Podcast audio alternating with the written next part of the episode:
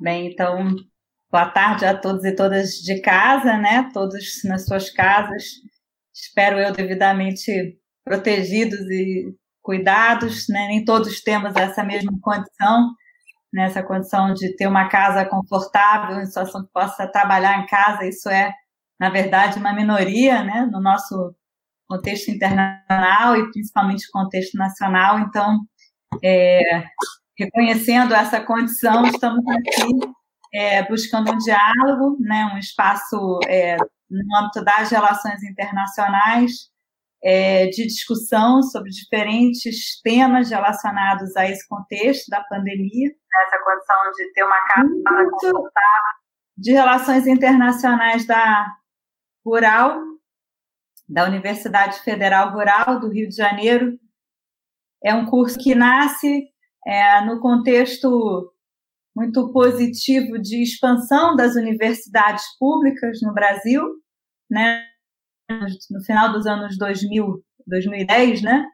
com é, políticas públicas, aqui para pegar um pouco do gancho do nosso tema, é, políticas públicas de expansão né, do setor público e dos gastos públicos para setores, é, esse com a educação superior, né? não só, evidentemente, políticas é, é, de transferência de renda, políticas sociais, é, de valorização do espaço público, é, mas o curso nasce é, nesse contexto de expansão das universidades públicas de um lado e expansão também para o interior do Brasil de outro né, interiorização e expansão também nos grandes centros.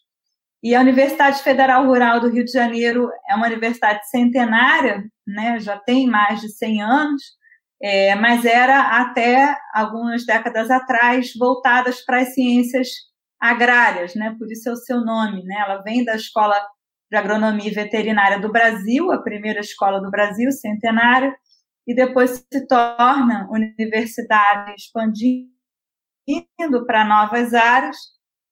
É, e no contexto, então, dos anos 2000, ela é, realmente se expande com uma política pública pensada para isso, é, para as diferentes áreas de conhecimento. É uma universidade que só não tem medicina, né? mas todo o resto ela é, abriga. E o curso de Relações Internacionais é um dos cursos mais recentes da universidade, a primeira turma é de 2010, né? É um curso que é, pensa, discute, reflete é, o que é o internacional a partir da periferia, é, literalmente, né? Nossos alunos são da periferia do Rio de Janeiro, na sua grande maioria, alunos negros e negras é, de é, outras cidades do interior do Brasil, mas que buscam o curso de relações internacionais, vêm fazer a reflexão evidentemente querem né, se inserir na área, ter os seus empregos, é, como todo mundo é, quer e precisa, mas também vem é, buscando refletir cada vez mais criticamente né, sobre as relações internacionais é, enquanto espaço de poder, enquanto espaço de relações sociais que podem levar a transformações em escala mundial. É, vem tendo diferentes iniciativas né, dentro do curso, é, como né, é, simulação de negociações internacionais, semanas acadêmicas, diferentes iniciativas pensadas a partir desse grande grupo de alunos né, da periferia, é, com é, essa, esse intuito, né, essa, esse objetivo de pensar o internacional a seu modo. É um curso que é, tem poucos professores com formação específica na área, mas um grupo grande de professores é, de diferentes áreas compromissados com o curso.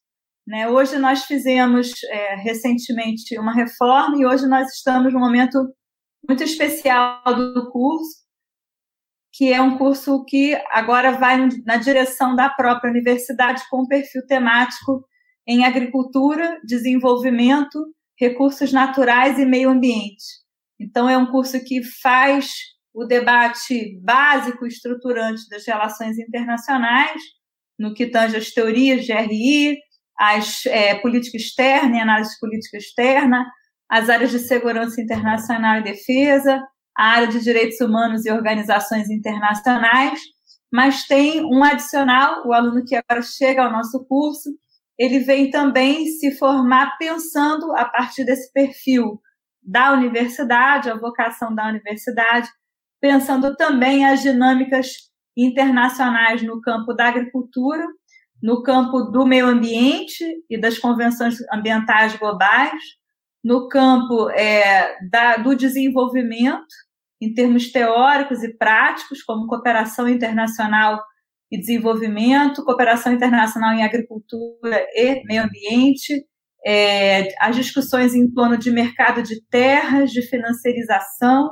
Então, é todo um conjunto agora de é, conhecimentos, disciplinas e debates que a gente incorpora as relações internacionais, não só porque eles são elementos, são elementos centrais da área, mas como também são parte do conhecimento, da expertise, né, do campo de professores que compõem hoje o curso. Então, a gente está muito feliz de estar é, nesse momento e tendo esse espaço de debate com né, convidados internacionais, como o professor Jesus, e outros que vão vir aí ao longo das próximas semanas.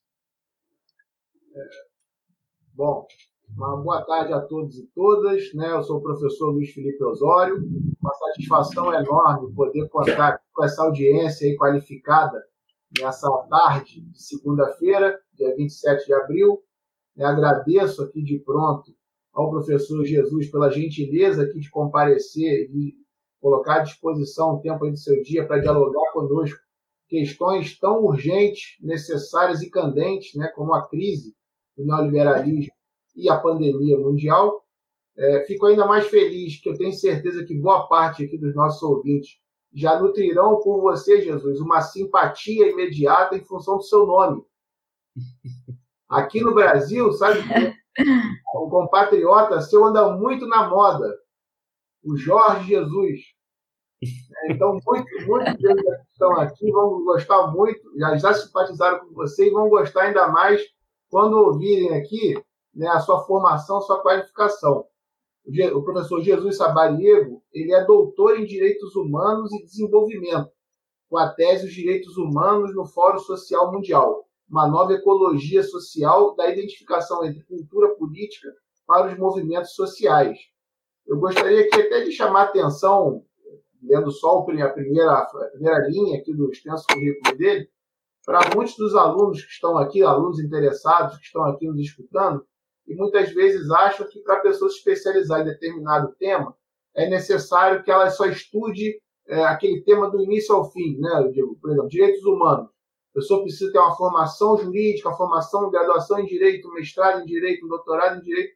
Vocês vão perceber aqui que uma das grandes referências na área como o professor Jesus, tem uma formação interdisciplinar, né, multidisciplinar e altamente qualificada, o que o faz ter uma visão ampla e sistemática desses fenômenos internacionais como os direitos humanos. Para vocês terem uma ideia, ele é bacharel em humanidades, né, mais especificamente arqueologia e história, e tem mestrado em pedagogia para habilitação docente em filosofia.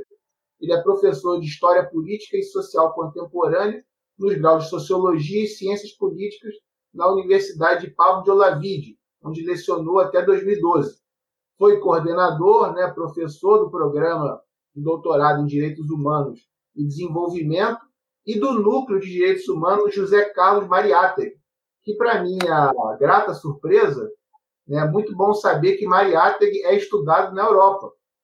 A, a depender, a depender né, se bobear até mais do que aqui. Ou seja, Mariátegui deveria ser um autor muito mais lido né, e conhecido fundamentalmente, antes de qualquer coisa, a partir da América Latina, que é a realidade dele, né, de onde é, desenvolveu seu pensamento. Então, já fico particularmente feliz aqui, além do que o professor Jesus, ele não só publicou textos importantes e tem uma atuação importante perante as organizações internacionais, como desenvolve é, pesquisas e um pensamento muito crítico é, aos direitos humanos, ao desenvolvimento e ao sistema internacional.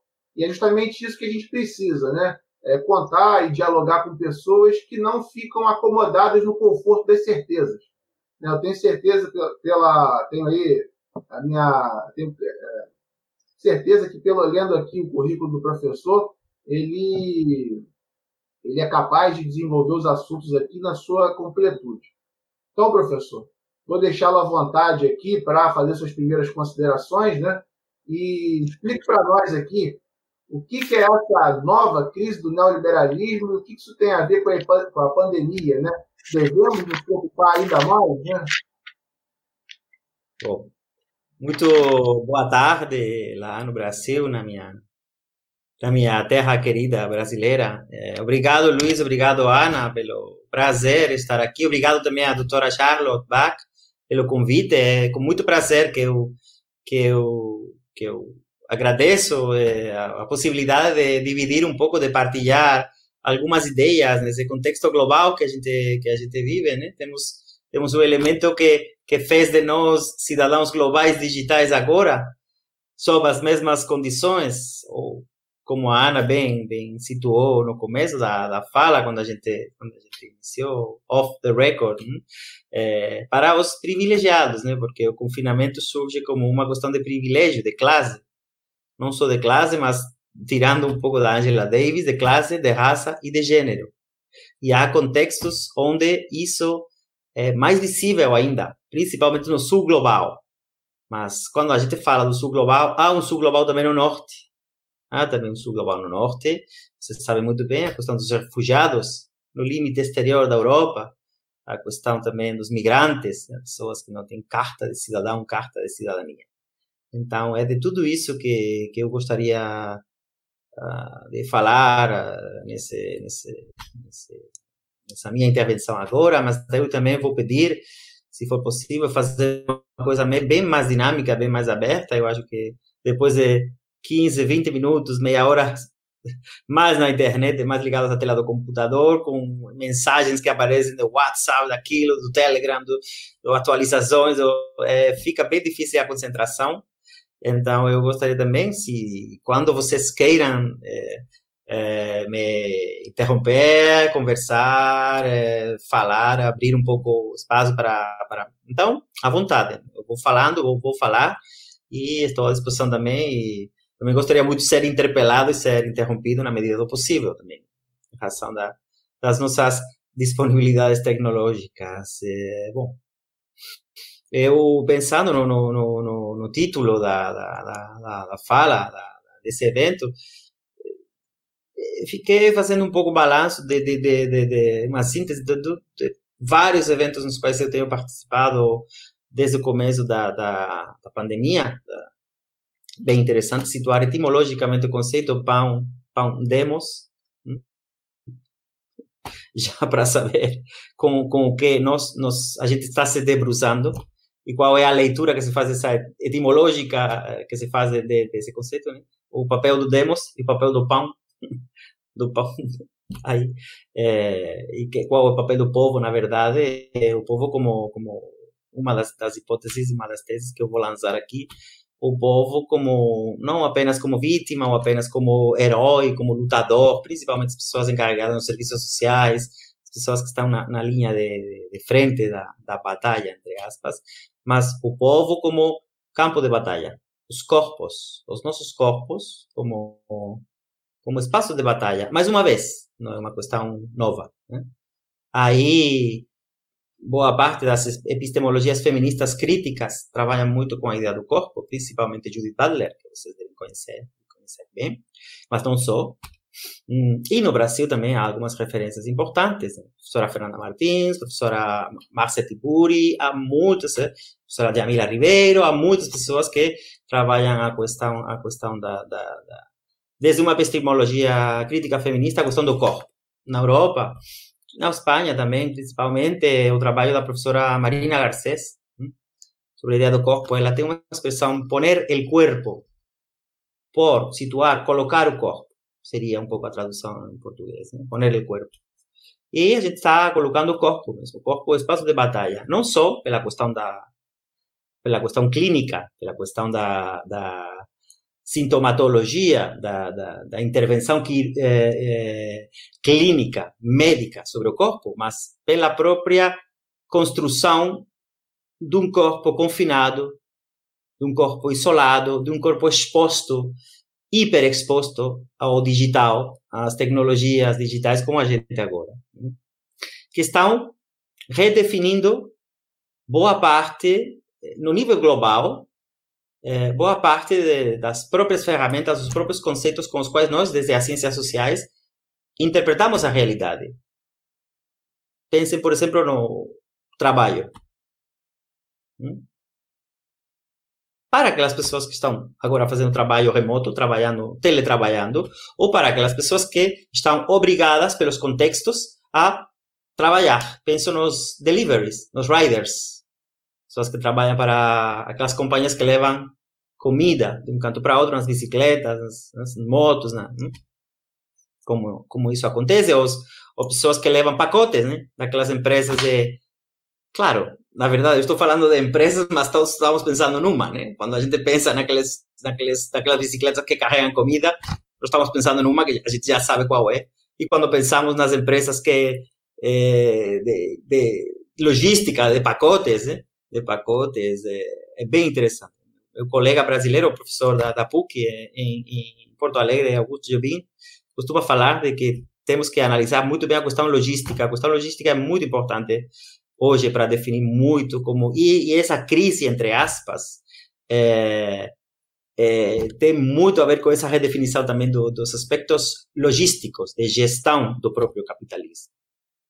Bem, eu costumo muito ir, ir pelos, pela, das margens para o centro, não costumo trabalhar mais transversal, transversalmente, não gosto muito de ir fazendo recortes concêntricos até chegar ao, ao tema.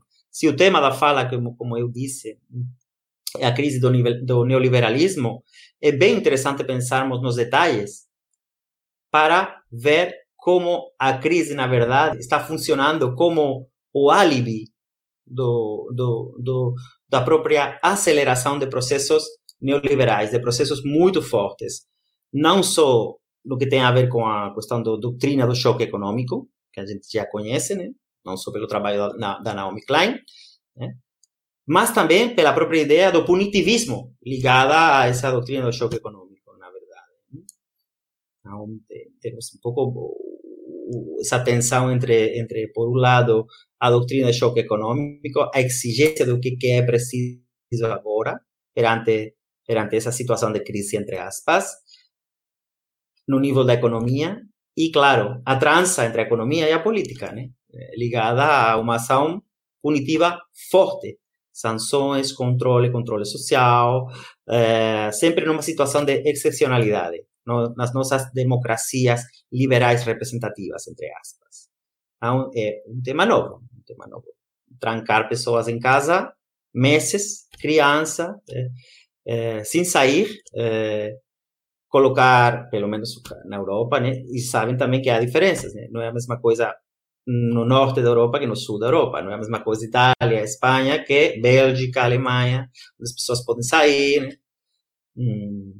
Então, também como há diferentes velocidades, como há uma gradação nas políticas efetivas. É. Mas, voltando de novo a, a, ao tema, ao tema da, do evento, é, eu tenho lido nessa, nesse turbilhão, nessa, nessa, nessa, nessa, nesse estresse desses tempos, né? Muitas pessoas publicaram reflexões, né? Bill Chung Han publicou, Agamben publicou, Chichek publicou. Eu quase, quase, quase que não, não, não compactuo muito com as, as teses de nenhum deles. Né? É, por Preciado, tem aquele livro que saiu, não sei se se vocês conhecem, Sopa de Wuhan, está, está o PDF por aí, foi uma edição, acho que na Argentina, mas também está sendo até criticada pelo, pelos próprios autores que estão, que estão, porque falam que, claro, eh, o contexto das, das, dos depoimentos, das, das, das, dos escritos de, de, deles, delas, está situado no outro, no, e a pessoa que fez a edição compilou um pouco como um diário da crise a partir de Bom, eu acho que a intenção é boa também, é, é mesmo preciso uma guerrilha da comunicação, hein? frente às fake news, à manipulação que a gente sofre nas redes sociais da internet, nas mídias digitais e até a própria mídia mainstream, né? É bom fazer guerrilhas da comunicação, tentativas de, de gerar uma nova narração, novas narrativas, mas, de novo, desde as margens. Né? nós é impressionante, nós abrimos abrimos Google e aparecem as notícias da, dos mortos, tem uma contagem dos mortos no mundo todo. E a África está apagada. É um espaço em branco, não tem nada. Interessante que a África seja um espaço em branco, em branco aliás, na representação gráfica. Então, temos onde pegou, é, em azul, azul, lilás, tem assim os todos mais eh, no sul da Europa, Itália, Espanha, Estados Unidos agora, foi como uma onda que passou desde a Ásia, né? Porque as viroses, as pandemias, o, o alien sempre vem de outro lado, vem do leste, vem do sul, para, para ameaçar nossa segurança, nosso status quo, nossa comunidade. Então, como lidar com, com a virose? Como li, lidar com a pandemia? Temos um elemento que unifica a gente globalmente pela primeira vez na história, na história recente, na história contemporânea. E talvez esse elemento que unifica a gente, que mostra a vulnerabilidade dos nossos corpos, dos nossos sujeitos políticos também estão mostrando, nossos sistemas públicos de saúde, seja uma oportunidade para pensarmos o comum, para pensarmos para pensarmos assim assim assim surgências aonde que a gente tem situado até agora o pensamento político crítico aonde tem, temos colocado agora as insurgências. Talvez o marco do Estado-nação já não é mais suficiente. Talvez temos que rediscutir de novo o espaço do espaço público porque não é a mesma coisa falar do espaço público dos sistemas públicos saúde por exemplo que do comum do espaço comum comum e público não é a mesma coisa principalmente para quem está sofrendo a gestão neoliberal dos sistemas públicos há décadas. Então, de novo, esse tópico de, de, de, de a crise como oportunidade, a crise como problema. Sim, eu sempre vejo que é um pouco meio absurdo para mim falar dessa, dessa dualidade. Eu acho que as dialéticas nunca alimentam uma boa discussão. Tudo bem, podemos pensar, podemos pensar em Hegel e situar, mas sabe, a sociedade e os processos sociais são bem mais complexos do que eh, estão cheios de cinzas. Eh, então, para quem que para quem que pode ser uma oportunidade, para quem que pode ser um problema hum?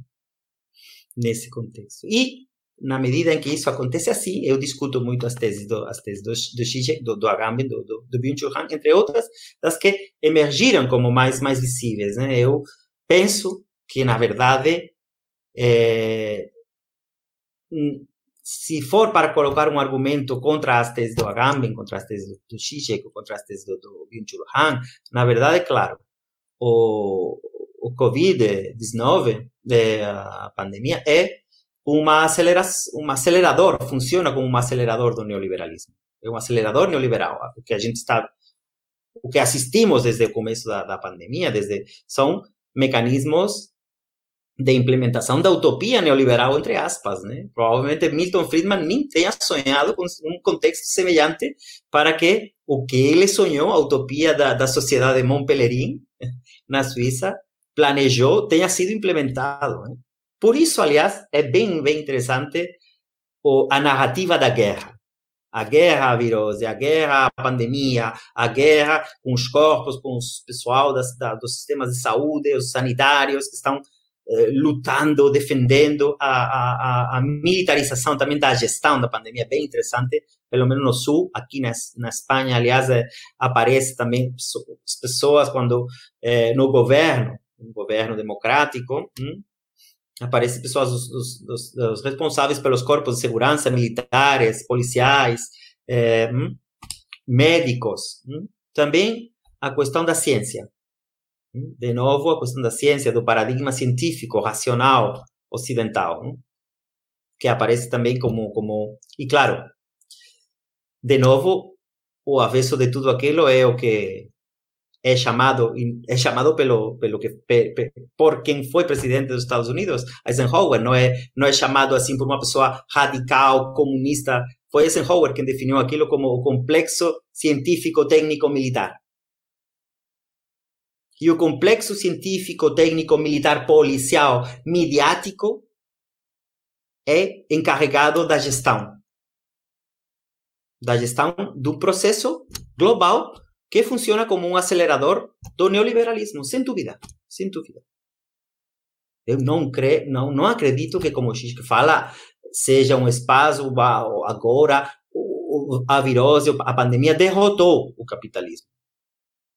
Porque o que visibiliza a crise é precisamente as questões mais fortes, mais, mais, mais terríveis do próprio capitalismo neoliberal, que são as questões de raça, as questões de gênero, as questões de classe, que estão aí, estão aí. Estão aí. Talvez a gente tenha que redefinir as ferramentas para pensar nesses, nesses elementos, nessas dimensões. Hein? Acho que é preciso, é preciso nós pensarmos as ferramentas de análise que temos. Agora talvez não temos tempo, porque estamos no miolo do, do processo e fica difícil meio... Mas acho que também é interessante estar bem no miolo para atender um pouco essa realidade, tentar situar esse, essa... Mas, uh, mas está aí, está aí essa questão, está a questão da... De novo, a Ana falou no começo, né? Que ficar confinado e teletrabalhando é um privilégio. É um privilégio. O que mostra muito bem as questões de, de, classe. E, claro, ligadas às questões de raça, obviamente, e às questões de gênero. Na verdade, o, a pandemia acelerou muito. Desculpe, foi, foi a tela. Foi.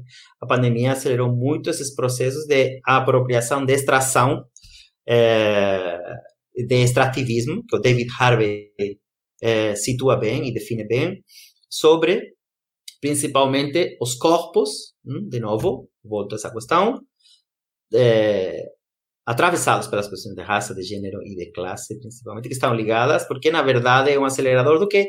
É um acelerador do capitalismo, é um acelerador do patriarcado e é uma, uma acelerador também de muitas questões que têm a ver com o modo de produção do próprio capitalismo neoliberal, não só da questão material econômica, da questão que tem a ver com, com, com ligada às mudanças climáticas, à poluição, mas também a própria construção da subjetividade neoliberal. Que esse viés também, essa, essa nuance está aí bem presente, né? Pessoas que ficam de vigias, crachando os vizinhos, porque saem da rua e vulneram a quarentena, né? e capturam no celular e enviam a foto e denunciam, escracham, né? Como fala, né? Essa ideia. Ou também o, o outro lado, né? Pessoas que ficam fazendo homenagem nos balcões, nas sacadas, né? Aos policiais, a pessoas que estão lidando com a doença nos hospitais, tal. Então, como os movimentos sociais de rua ver, viraram movimentos verticais nas fachadas da, da, das, dos prédios. Né? Panelaço agora é vertical, já não é mais na rua. É, e, e, claro, também ligado a tudo isso, o, a influência que nisso, nesse, nessa, nessas reivindicações, nessas posições sociais também, tem a, as mídias digitais e, e, e o, a, o mundo digital, as, as diversas disrupções digitais nas quais nós habitamos, padecemos, sofremos, usamos também. Quer dizer, a crise tem demonstrado também que nós viramos totalmente digitais. Já falei outro dia, os colegas do Caos Filosófico me convidaram no Instagram para fazer uma live com, com um colega, com o colega, colega Eduardo Salles, e, e uma das questões que a gente estava mesmo, mesmo colocando em questão era essa questão da, da era essa, essa, essa, essa ideia de que nós já não existe mais uma questão online, offline. Aquelas, aquela, de novo, aquela dialética não explica mais a, a situação. Todos estamos online permanentemente.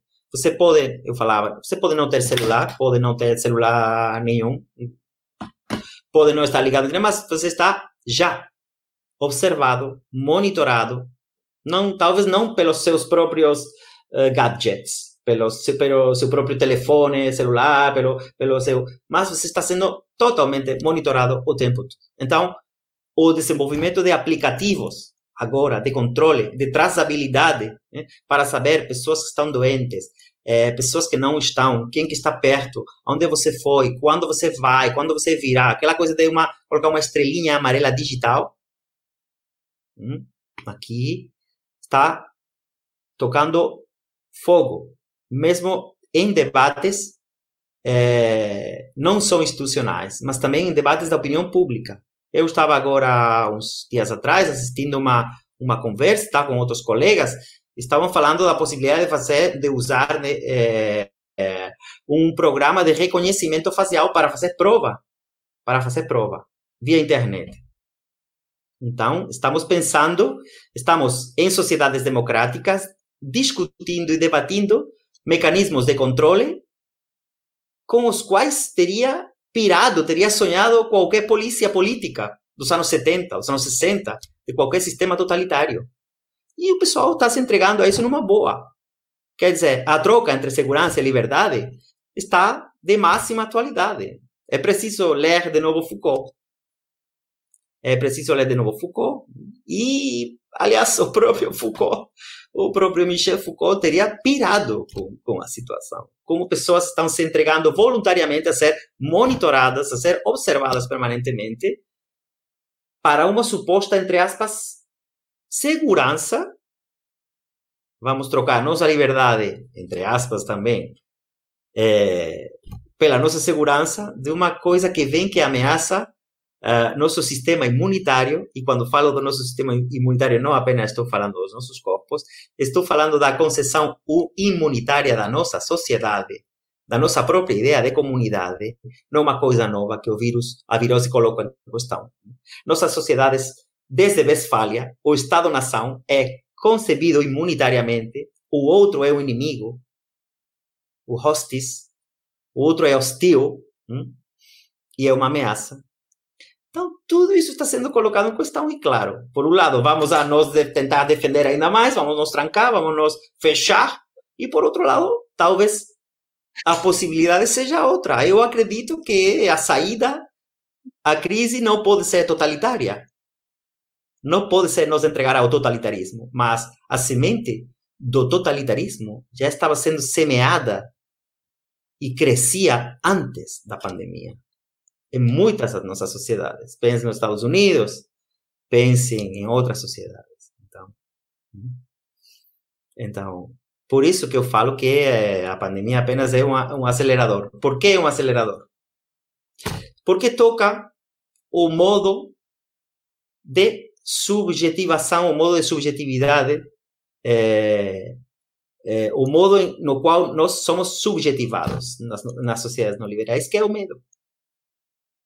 O medo é o mecanismo através do, do qual nós somos subjetivados, o medo é implementado através de mídias, através de, de múltiplos eh, processos, e o medo é a base sobre a qual não sou eu, o medo é, é a base de qualquer sociedade disciplinária, Michel Foucault, não, não, não, uma ideia nova, não, não sou eu que estou aqui original, lançando uma ideia nova.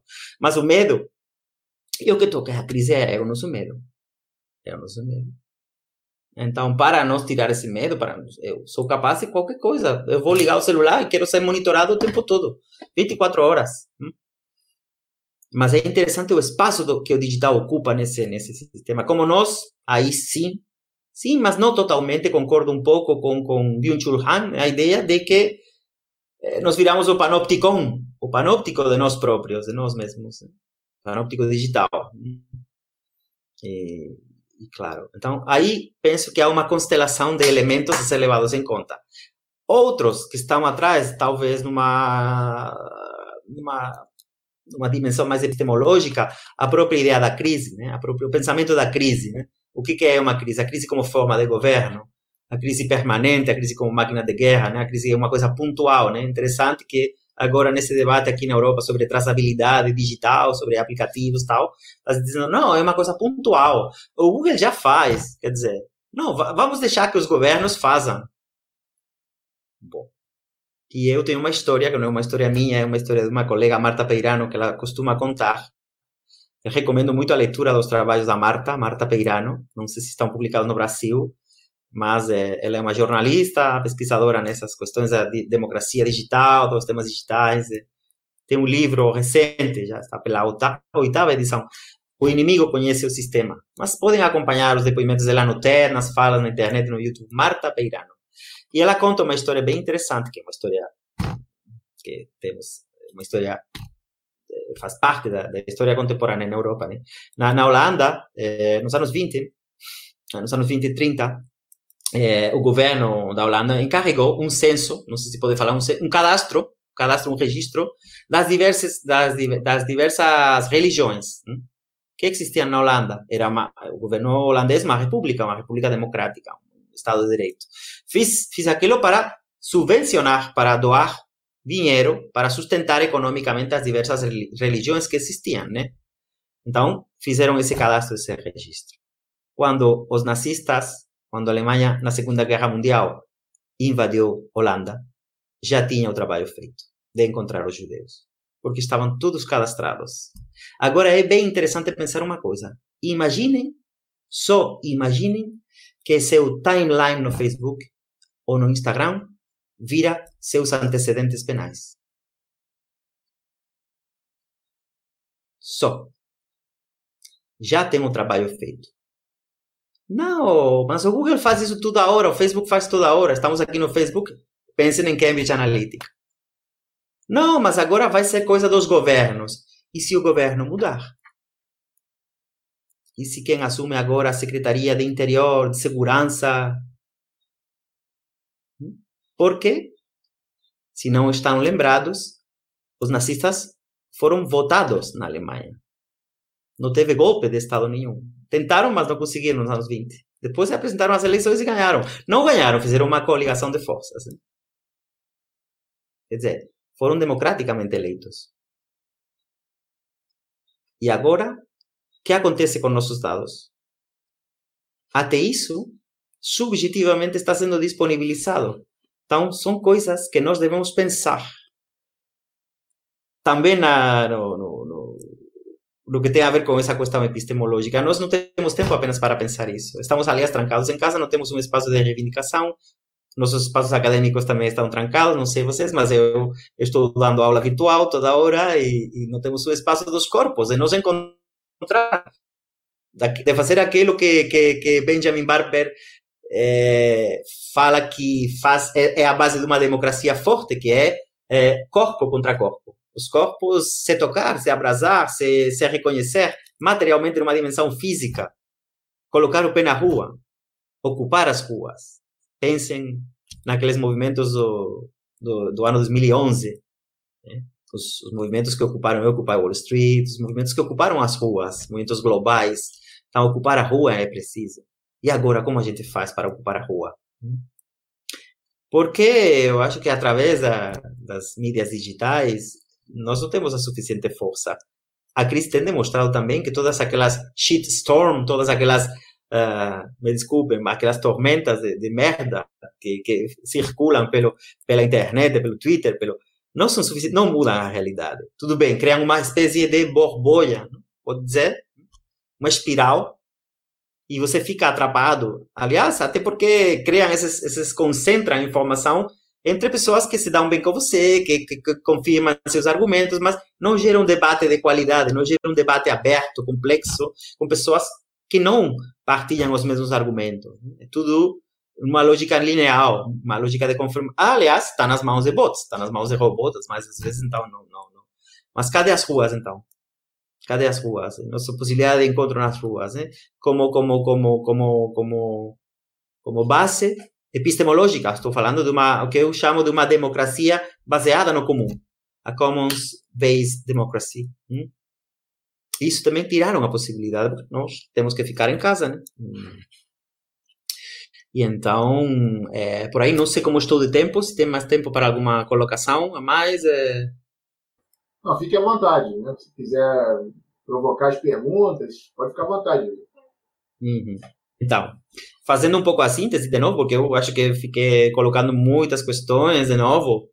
Ideia principal, a, a a pandemia a, não, não é nada, claro, é um elemento novo, obviamente, mas não, não traz nada novo, simplesmente acelera questões que já estão sendo colocadas. Uh, então é uma grande oportunidade, sim, para nós pensar, para nós pensarmos, para pensarmos como sociedade, para pensarmos o mundo que a gente quer habitar, quer construir, mas também está sendo uma grande oportunidade para implementar políticas de controle biopolítico, biopsico, tecnopolítico, se quiser, é, num nível global, numa dimensão que nunca antes é, existiu, que a gente nunca teve noção. Teve várias pandemias, sempre teve, até uma década atrás teve uma pandemia semelhante, mas tocou e, claro, a expansão da pandemia tem muito a ver com processos sociais que a gente está vivendo, da aceleração também do próprias, das próprias dinâmicas sociais, turismo low cost, a gente já está vendo, né? E muito ligadas, bem interessante, ao capitalismo de plataforma. Hum? muito interessante ao capitalismo de plataforma. Então, oportunidade também para discutirmos o papel dos serviços públicos. A própria gestão dos serviços públicos já não é mais uma questão do público ou privado, de, de, de escolhas, e dizer, não, é a própria gestão dos sistemas públicos, né? de saúde, a ideia essa tensão entre segurança e liberdade, a ideia de, do medo, essa ideia de subjetivação, a ideia de uma cidadania, entre aspas, global, um corpo global ou uma constelação de corpos globais que são que são que são objetivados, que são cosificados pelo eh, como como um campo de batalha, como um espaço de luta, hum? a todos os níveis. Isso tem muito a ver, desde sempre teve com a questão da saúde reprodutiva, com eh, e que e que e o que tem por trás, claro, essa ideia do complexo hum, eh, do complexo científico, farmacêutico, tecnológico, militar, policial, eh, em um estado de excepcionalidade. Hum? É, depois, é, e talvez para finalizar e para abrir um pouco o debate e, a, e até as intervenções de, de, vocês e um pouco é, também um acelerador da própria falência da democracia representativa liberal capturada pelo neoliberalismo, ocupada pelo neoliberalismo. Ocupada pelo neoliberalismo na gestão econômica, mas uh, esse processo de ocupação neoliberal da, da gestão da coisa pública, da rede pública, está ligada a processos muito fortes de afirmação autoritária, de, de um populismo punitivo muito forte, é, uma virada a sistemas de punição muito fortes, que, que também está sendo colocada em questão pela capacidade. É, pensem que o neoliberalismo é uma utopia que se fez realidade ao longo das últimas décadas, mas no, quando a gente, costumo dizer não, para os meus alunos, a gente vivia num mundo, não eu, mas sou mais, mas pessoas mais velhas viviam num mundo keynesiano, a gente vivia numa tentativa keynesiana do mundo, do estado do bem-estar, do welfare, do estado de providência, mas é, durou pouco tempo, talvez no norte da Europa, na Suécia, em alguns espaços conseguiram, mas rapidamente a lógica neoliberal foi implementada, principalmente a partir dos anos 70, bem no laboratório, no laboratório nos laboratórios autoritários da América Latina, hein? no Plano Condor, no Chile, por exemplo, não só. E depois na Europa, chegou na Europa também. Então, essas lógicas neoliberais, da mão da mão da Margaret Thatcher, por exemplo, na Inglaterra, mas não só, ou nos Estados Unidos da mão do Ronald Reagan, no nível ideológico também é, é, acabaram por, por, por, por transformar as lógicas de gestão da própria do próprio do próprio estado do bem-estar e, e fazer dele uma lanchonete, né? Que tem que render conta, tem que render é, benefícios, tem que né? Então aí entramos nos mercados de dívida pública, dívida como mecanismo de jerarquização, de subjetivação, para que vocês tange e tem a ver com as relações internacionais é bem interessante porque até agora eu achei bem interessante seu projeto aí, seu processo, seus processos de trabalho. É, as, as relações internacionais são explicadas desde o Ocidente, desde o Norte, numa lógica colonial, né? Numa lógica colonial, numa lógica capitalista, numa lógica, numa lógica patriarcal, né? Eric Wolff, Europa e os povos sem história. Então, como trabalhar desde uma lógica subalterna, entre aspas, né? pode o subalterno falar como trabalhar desde o Sul, através das próprias metodologias do Sul, hum? esses processos antipatriarcais, anticoloniais, anticapitalistas, eu acho bem interessante, muito bem interessante, porque até questiona a própria ideia da democracia. E eu acho que esse elemento é muito importante nesse contexto que a gente está vivendo, visibilizar esses, esses eh, a ideia da democracia no Sul. Como funciona a ideia da democracia no Sul? À luz de cosmovisões indígenas, por exemplo ou quilombolas, ou das periferias do mundo. Então, como incorporar, como trazer é, ao debate, colocar o foco nas margens e colocar as margens no centro e tirar o centro que sempre foi fora. Dizer, não, isso não funciona mais. É a mesma enrolação de sempre, de novo o debate égalité, me poupa, pelo amor de Deus, estamos ainda no século É a mesma coisa? Sim, que, qual, é, qual é o pensamento sobre democracia de povos subalternos, de povos. É, é, hum? Porque o que nós achamos que é uma exceção, na verdade, para muitos povos, para três quartas partes da humanidade, como Walter Benjamin falou, é o cotidiano.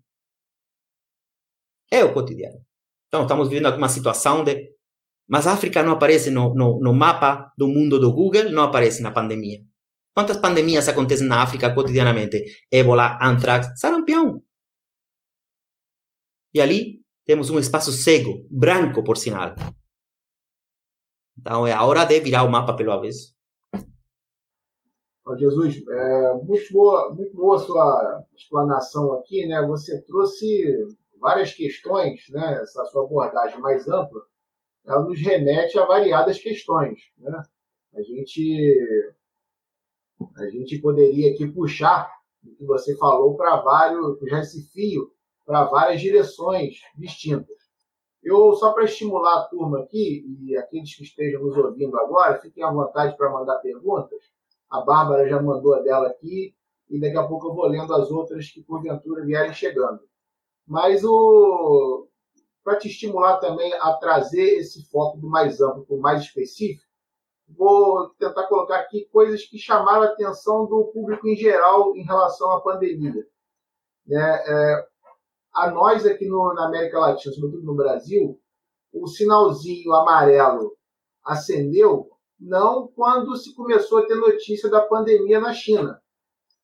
Na, a, as notícias da pandemia na China chegaram aqui até de uma maneira surpreendentemente positiva, dizendo que de fato foi, dizendo que a China teve uma atuação repressiva em cima da pandemia muito boa, muito bem combativa. Ou seja, é, isolou a cidade, isolou a província, de alguma medida controlou o espalhamento para todo o país, é, mostrou lá é, toda a sua, a sua, potência industrial em fabricar equipamentos, na, os médicos que atuaram diretamente. Todo o combate da China acabou virando um exemplo para o mundo, tanto que ela pôde, depois de combater inicialmente, exportar ajuda logística, ajuda pessoal, ajuda material para outros países. E o que nos chamou mais atenção aqui, quando acendeu aquele sinalzinho vermelho, foi a agressividade da chegada da pandemia à Europa. Né? Para nós aqui foi muito emblemático aquelas cenas no norte da Itália de procissão de caixões, e mesmo na Espanha, a, construção de hospitais de campanha, a participação ativa do exército, o número gigantesco de mortes, né? E isso é, é, nos deixou a todos aqui muito apreensivos na hora que chegou à Europa Ocidental, né, que, ou seja, que é aquilo que nós, nesse mundo ocidental, reconhecemos como igual, e isso, isso impactou demais e, e fez, em grande medida, que muitas pessoas aderissem né, e placassem essa estratégia do isolamento social. É, você pode falar um pouco melhor? Eu sei que no início, sobretudo na Itália, o isolamento social ele foi flexibilizado, ele não foi tratado com tanta rigidez, mas o resultado na Europa acabou sendo muito impactante. Então, eu gostaria de escutar um pouco, um pouco da sua concepção de analista, dado que você, em alguma medida, é, se formou dentro da, de, toda, de todo esse universo da União Europeia, trafegou pelos órgãos e, e verificou que o combate europeu à doença foi muito mais individualizado ali em cada Estado-nação, muito mais encapsulado, muito mais nacional do que, de fato, solidário, como eh, parece ser a proposta, menos se apresenta a proposta da União Europeia, né, da qual eu já fiz meu doutorado sobre o tema, tenho, tenho minhas críticas e tudo, mas gostaria de ouvir, em princípio, essa, essa percepção né, de União Europeia e os impactos em cada Estado-nação ali da Europa, né, meio a todo esse contexto que você expôs. Bom, não, é com certeza a ideia de, de uma Europa, de uma de uma Europa é, homogênea é uma ficção, não, não existe uma Europa, existe uma existe uma Europa de múltiplas velocidades, uma Europa do Sul, uma Europa do Norte, vocês já devem ter ouvido falar dos PICs, né? Portugal, Italy, Greece and Spain, o acrônimo né? os porcos. É, isso tem se evidenciado e muito essa, essa é a definição acrônimo acrônimo dos gestores né, da, das instituições europeias foi tirado depois das queixas das, das denúncias mas os momentos de crise sempre têm afetado a própria estrutura da, da, da, da União Europeia porque por mais que e você sabe muito bem do tema Luiz muito mais do que do que eu por mais que tenha se, se estabelecido acordos para tentar uma Europa política, uma união política, uma, uma, uma arquitetura institucional, não é certo.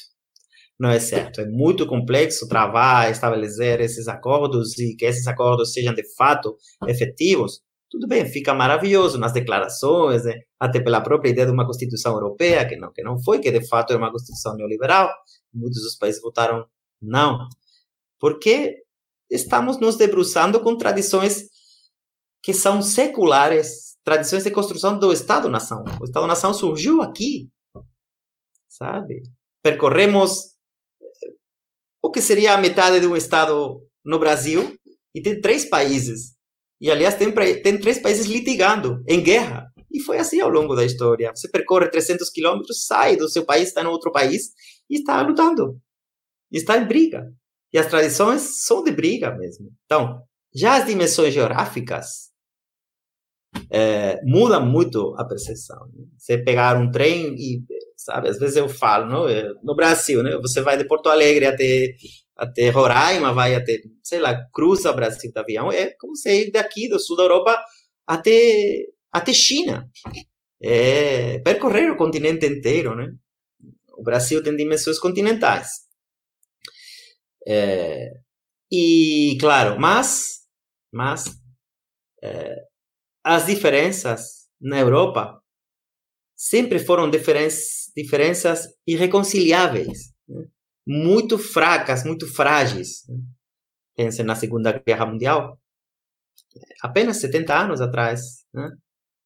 um pouco a mais. A Declaração Universal dos Direitos Humanos, que surge em 1948, agora cumpriu passados 70 anos, hum? precisamente a partir daí. Então, não é um espaço homogêneo, é um espaço bem diverso, e a construção política do espaço é uma construção também muito frágil. Pense no Brexit agora. O que que mostra? E é bem interessante, porque por mais que você, a ideia dos pais fundadores da União Europeia era um pouco construir a, a arquitetura econômica, estabelecer um esquema homogêneo economicamente, entre aspas, né? que não funcionou também não, as diferenças são enormes, né? E porque, aliás, a base da, da construção econômica da própria União Europeia eram os Estados-nação e tinha diferentes graus de, entre aspas, desenvolvimento, entre aspas, conceito, entre estados como, por exemplo, Itália, Portugal, Alemanha ou Bélgica. Hum? É, tinha muitas diferenças, muitas diferenças no, no, grau de desenvolvimento econômico.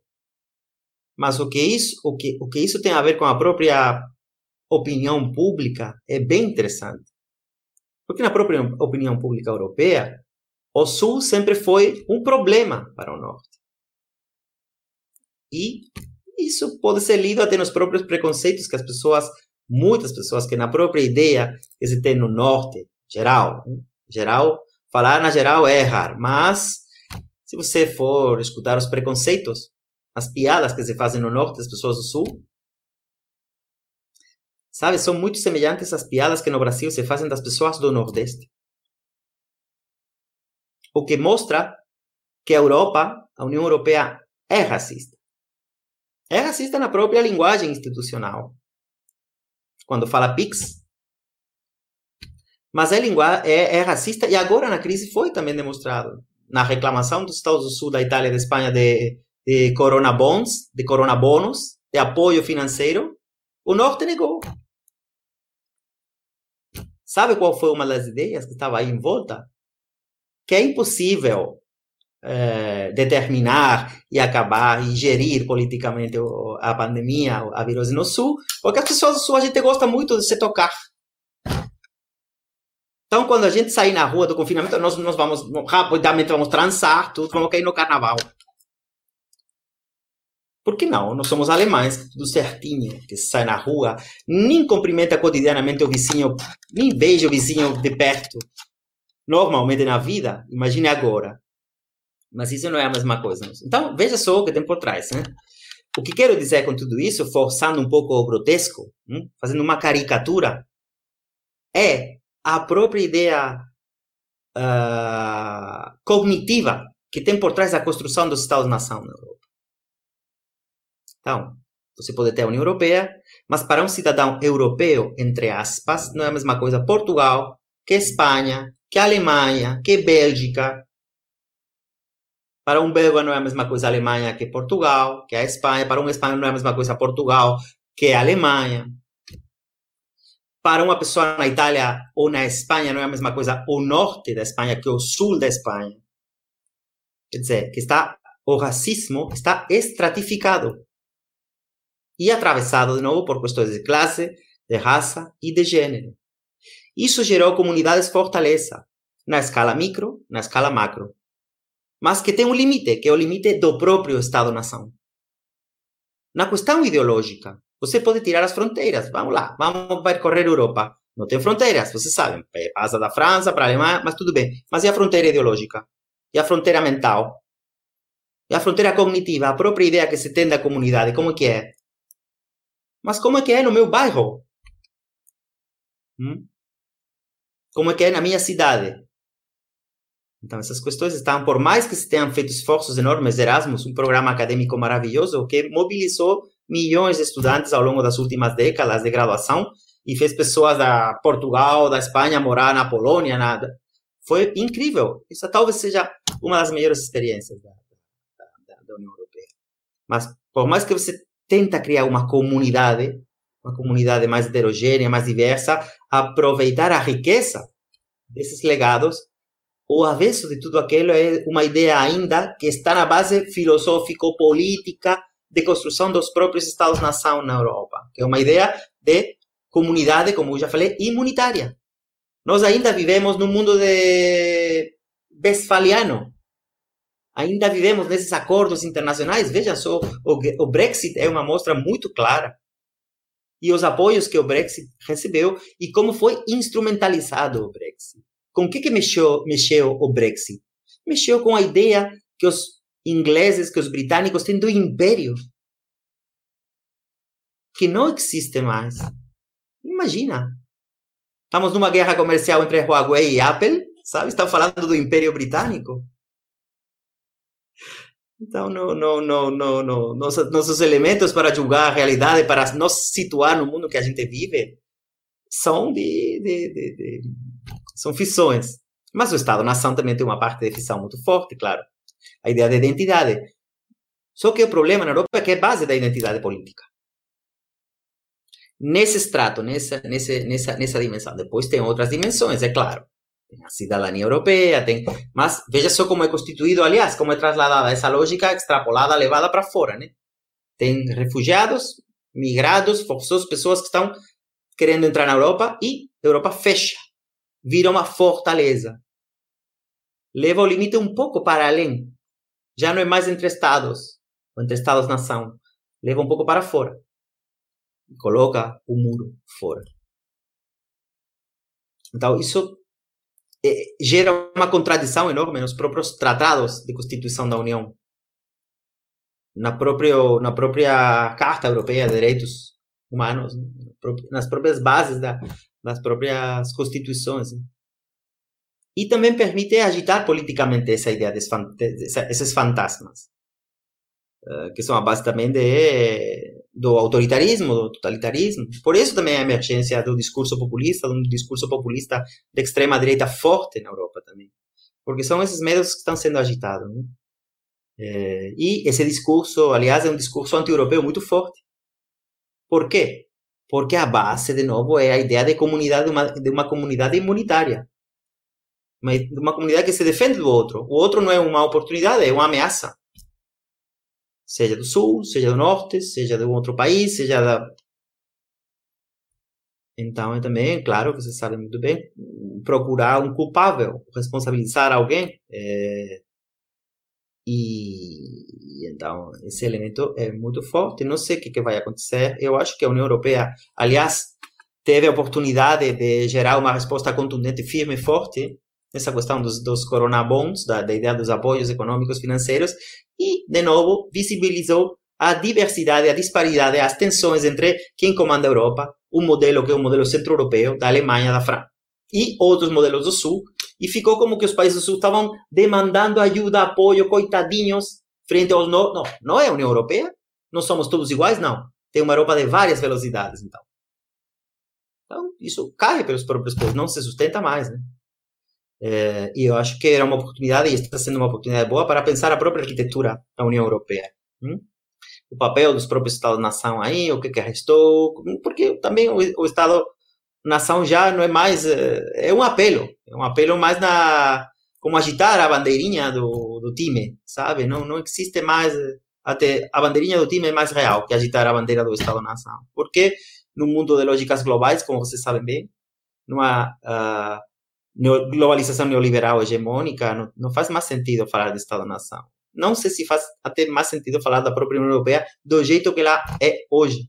Então, para mim, era uma oportunidade da própria União Europeia para aprofundar mais nas questões de, que têm a ver com direitos, com cidadania, abrir, gerar um, mas não está sendo. Porque a própria União Europeia está atrapalhada, atrapada numa lógica burocrática muito forte. Muito forte. Ainda presa dos velhos fantasmas do Estado-nação e submetida a umas lógicas também nacional-populistas muito fortes. Agora o Brexit. Eh, mas. Bom, não sei, não sei. Eu acho que é preciso que, que exista um debate. É, um debate enorme nesse sentido. Que redefina um pouco o papel das instituições europeias, os objetivos da própria União, o papel até na. Vamos aí. Mas que claro que acelera, que, que, que a pandemia acelera, sim. E você vê também, claro, como, como aliás, é uma, é uma pandemia, entre aspas, por mais que seja uma pandemia global, tá? Tem uma franja aí, não? Que vai da China, vai pelo Mediterrâneo, Sul, chega. É... E claro, temos esses elementos do drama, psicodrama até que aparecem e são, aliás, elevados a pelas mídias digitais, né, dos, dos caixões, as mortes, as contagens das mortes, é, é, esse elemento ritual até que tem as pandemias, né. Gente estava falando outro dia do, do filme do Luiz Buñuel, né, do Anjo Exterminador, filme que ele fez no México, o diretor de cinema, é, já falecido espanhol, né, da geração do 27, dos anos 30, 40, ele trabalhou um tempo no México, quando a ditadura aqui. Ele tem um filme bem interessante, O Anjo Exterminador, El Ángel Exterminador, que na verdade mostra muito bem como as comunidades, até pequenos grupos familiares, se constituem quando há uma ameaça ou uma suposta ameaça fora. Então isso tem muito a ver com como eh, eu vou me agora vou citar Donna Haraway, a cientista, a, a pensadora Donna Haraway. Na verdade, a história da humanidade é a história de um contágio sem fim. Nós estamos aqui pelos múltiplos contágios, pandemias, por superar. Faz parte, faz parte. Qual é a mesma natureza do contágio? Nós temos que aprender a lidar com o contágio, porque o contágio faz parte, é constitutivo da nossa humanidade, das relações sociais. Então, uma saída autoritária, uma saída totalitária, uma saída de controle em que os corpos não, não, não possam se tocar. O que que, o que que, o que que humanidade estamos construindo? A que, a que tipo de humanidade estamos assistindo? Que humanidade vai nascer daí? Estamos agora já no pós-humano? É tudo digital? Tudo será asséptico? Tudo será... Não sei há muitos elementos aí, mas. Mas bom. Bom, vou. Ana, você teria alguma consideração a fazer? Eu queria comentar um pouquinho, Luiz. Ah, à vontade. É, Jesus, eu, a professora, achei é, muito instigante, né? Gostei muito dos pontos que você trouxe, particularmente é, esse eixo, a pandemia como continuidade de padrões que já estavam anteriormente, que hoje se reforçam, e a pandemia como um acelerador e possíveis mudanças né, que possam vir desse processo de aceleração. É, então, para pegar a discussão do neoliberalismo, quer dizer, a pandemia reforça um aspecto do neoliberalismo que é muito comum ser esquecido nas nossas análises, principalmente no que tange a economia política, que é o aspecto da vigilância, né, que é o aspecto do controle social. Porque a ideia que vem junto com o neoliberalismo, a narrativa do neoliberalismo, é a narrativa da liberdade de mercado, né? Então, a ideia de que o mercado se autorregula, que quanto menos intervenção do Estado mais eficiente essa autorregulação vai ser e mais eficaz será também a distribuição né, do bem-estar econômico entre todos, é, se, se deixado né, pela é, é, autorregulação é, do mercado, entre várias coisas, né? A noção de que o privado e o indivíduo sabem o que é melhor para si, melhor do que o público e o Estado, né? Isso é muito comum, aí a gente né, joga é, para os exemplos clássicos das privatizações e, e as consequências erradas, ruins das privatizações, mas o aspecto da vigilância, do controle, na verdade, o aspecto do Estado forte, que é o, aspecto que o neoliberalismo esconde, porque o Estado ele é mínimo para a economia quando ela está funcionando bem, coisa que não é agora. Agora somos todos keynesianos, quando a economia funciona mal, o Estado tem que ser trazido de volta. Foi em 2008 e agora muito mais. Mas o Estado nunca foi mínimo para a repressão da população mais pobre, para o controle social, para o disciplinamento dos corpos, que é um pouco da ideia do que você trouxe, né? Disciplinamento das mentes e do corpo, né? essa forma de controle que está embutida, que sempre foi, desde o início, uma marca do neoliberalismo, não é à toa que ele nasce no regime ditatorial do Augusto Pinochet no Chile com um controle gigantesco, e aí muito mais do que só um controle da população, mas uma, uma, é, uma é, é, é, extorquir ao máximo dessa população o seu trabalho, e matar essa população quando ela não é desejada, né, por meio da tortura, desaparecimento. É, esse aspecto da vigilância ele se reforça. Seria aquele aspecto da continuidade que a gente vê é que através da pandemia, da narrativa da guerra da pandemia, da incorporação de elementos militares ao tratamento e à gestão logística da pandemia, você aumenta efetivamente as capacidades de controle é, do Estado e de atores paraestatais é, frente à população. É, então, achei que esse aspecto é muito interessante é, para a gente tra tratar nessas duas faces, né?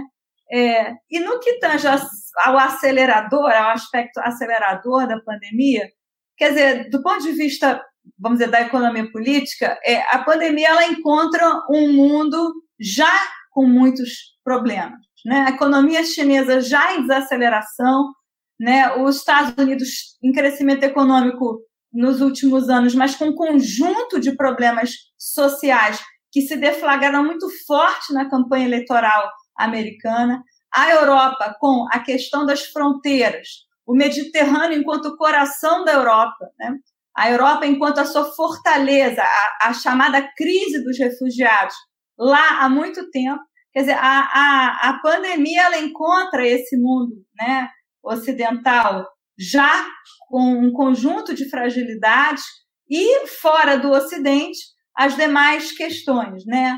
A, a continente africano com as suas problemáticas, buscando se recuperar e sendo continuamente abatido pela questão das commodities internacionais, cuja dependência ainda é tão marcante. A Ásia ascendendo, né, enquanto é, possível novo polo de poder econômico do mundo, mas o que acho que a, a pandemia acelera é esse revés da globalização.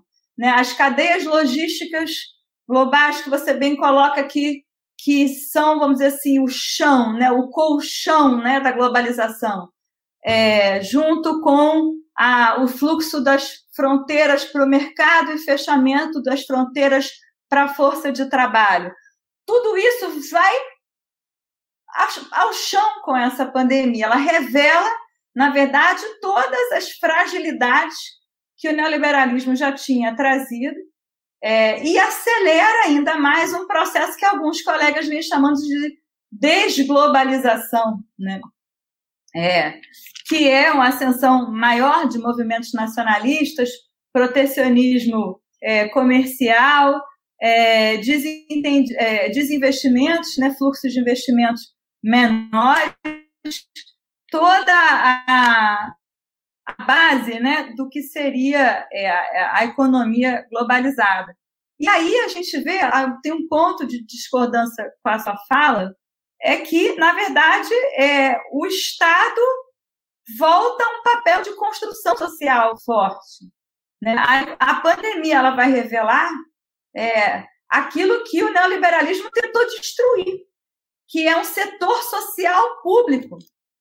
Por exemplo, o setor público de saúde, que foi devastado nos países, na Europa, é, o Brasil ainda tem um sistema único de saúde que foi, na verdade, é, a, a, entre aspas, a sorte nossa, porque a gente estaria em situação muito pior hoje, mas a gente vê naqueles países em que é, o sistema público social está na gestão de mãos privadas, o caos total.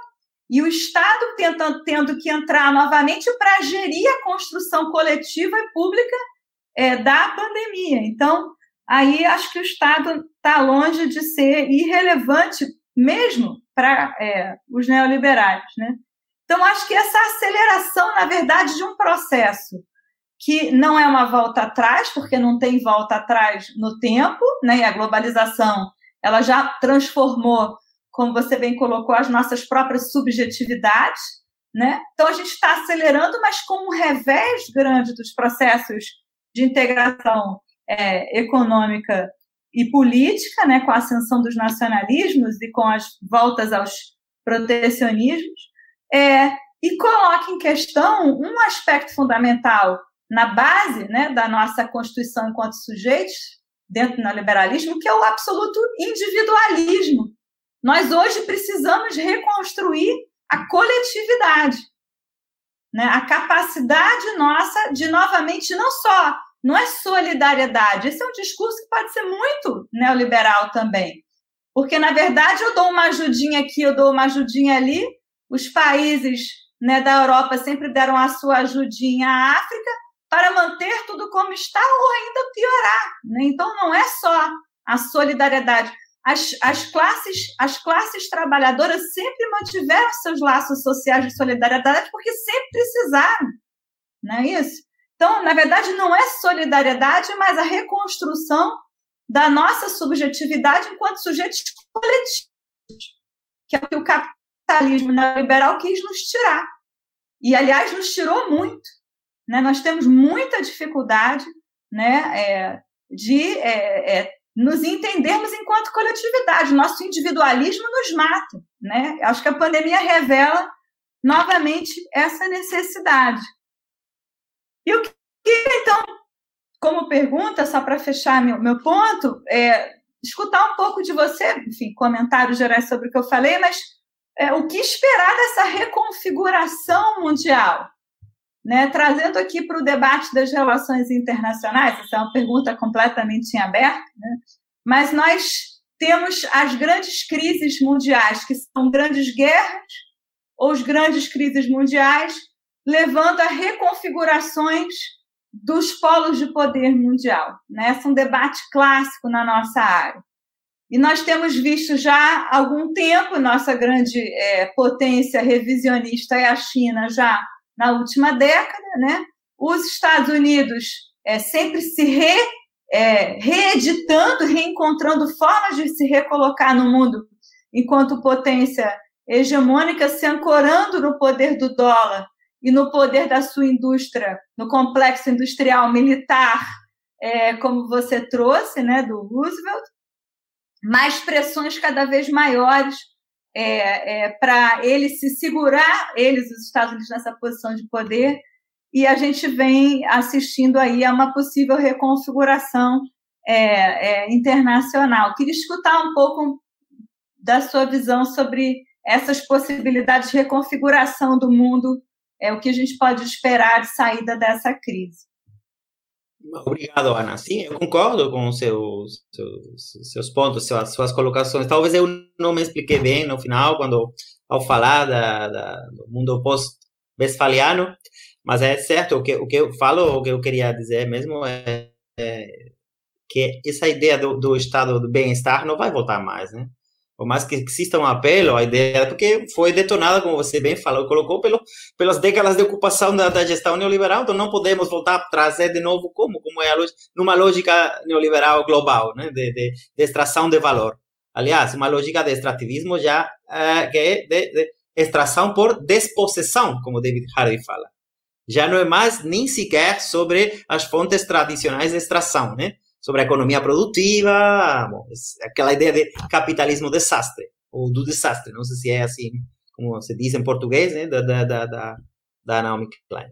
Então, bom, claro, então, não, os elementos, tudo bem, a gente gostaria muito voltar ao tempo do Keynes, mas não vivemos mais no tempo do Keynes, não, não é mais esse mundo da Guerra Fria, do, do, não, uh, bom, estamos falando até, pensem, antes da pandemia a gente estava discutindo o Green Deal, estávamos o Pacto Verde, o Acordo Verde, um grande Acordo Verde global, ninguém fala mais da Greta Thunberg, e é o ponto é o ponto. Eu não falei disso deixando para o final, precisamente por isso, porque ia tirar muito do foco do que a gente estava colocado, estava colocando, mas é a questão.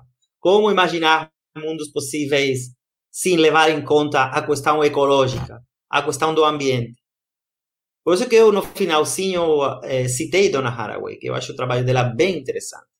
Ela está falando de um novo pacto entre espécies há uma há muito pensamento muito pensamento bem interessante gerado nesse contexto antes da pandemia é, que estabelece que o cânone não pode ser mais o humano.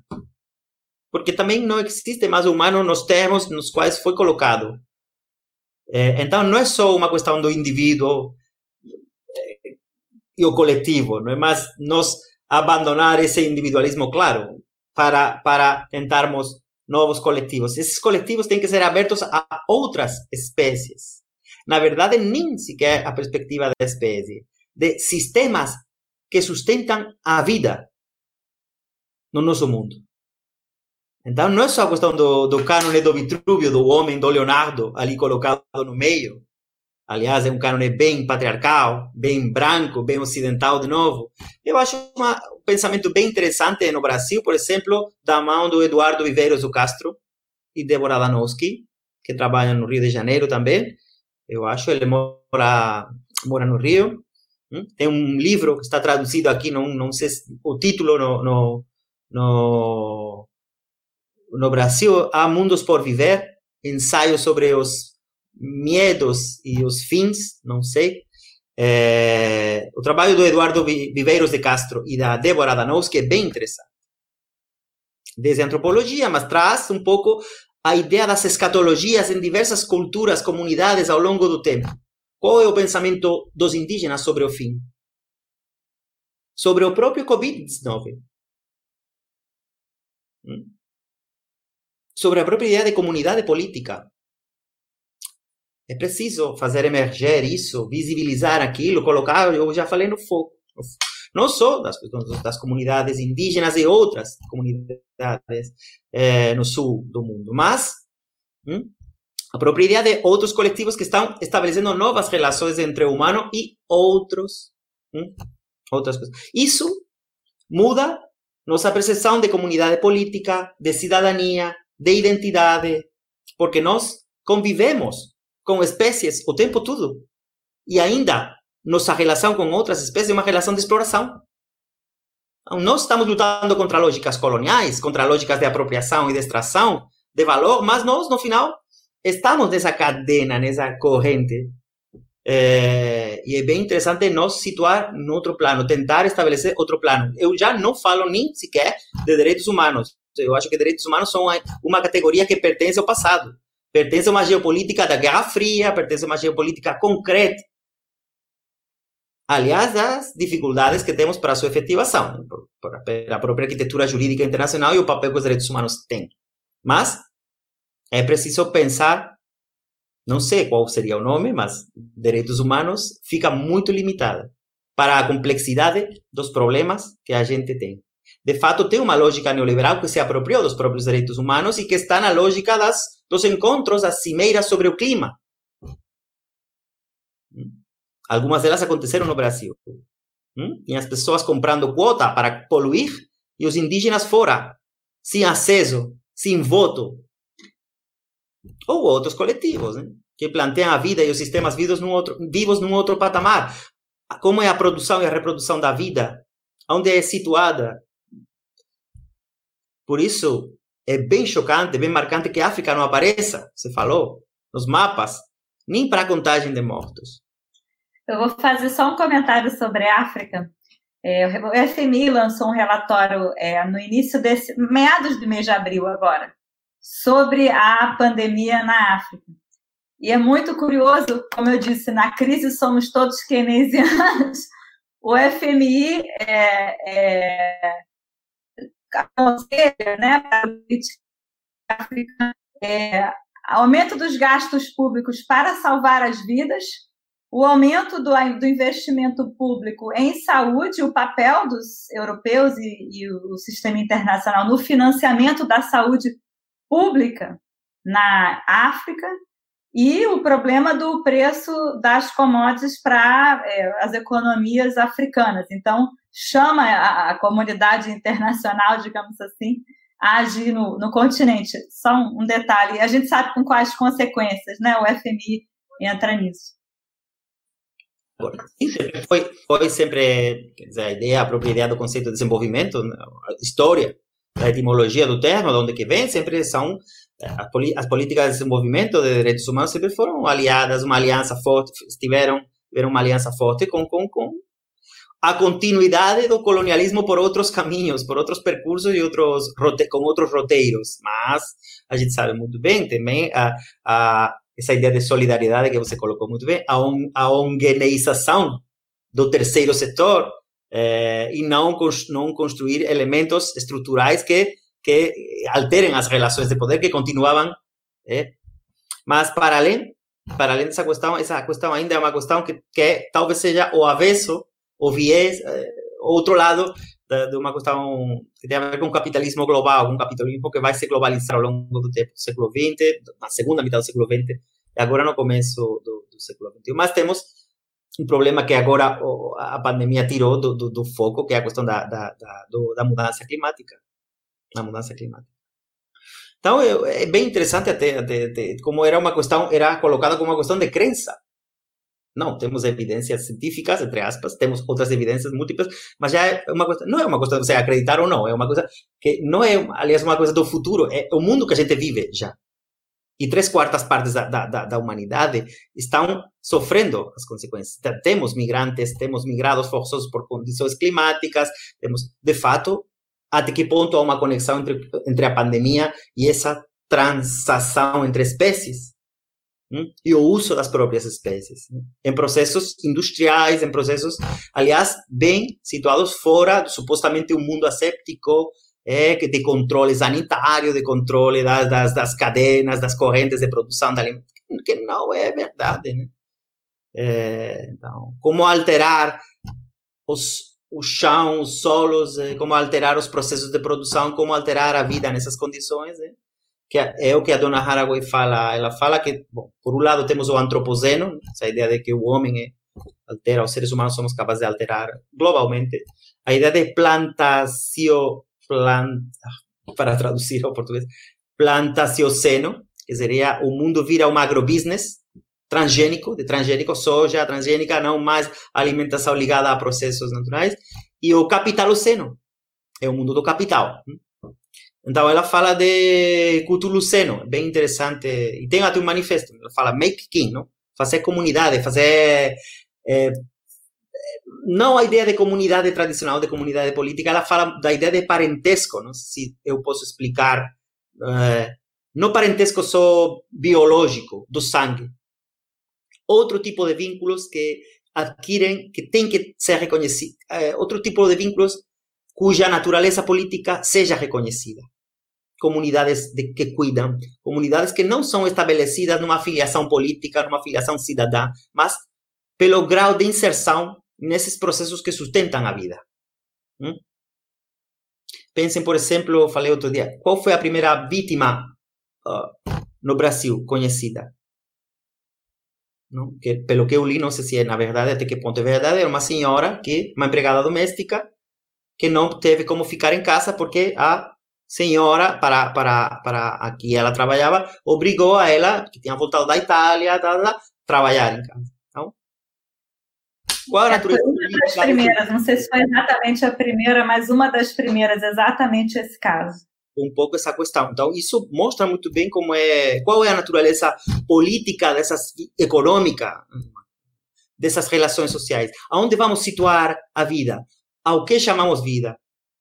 Então, isso situa no concreto, no material, questões como dignidade, como liberdade, deixam de ser abstrações. A própria Carta de Cidadão aterriza numa realidade concreta. Uma realidade concreta. Não adianta estar defendendo liberdade, cidadania, quando a gente a está comendo lixo. Produzido como lixo para que quatro empreiteiras de agrobusiness globais adquiram recursos. Então, é o que temos que discutir. E, claro, isso é, desintegra, explode, explode qualquer ferramenta que a gente tenha, direitos humanos, desenvolvimento, que são ferramentas que já foram apropriadas e utilizadas pelo neoliberalismo global até o limite, como a gente sabe. Por isso, nossa incapacidade de o que a gente pode fazer, nossa sensação de impossibilidade, né? porque o grande mantra neoliberal, a grande receita neoliberal é não há alternativa.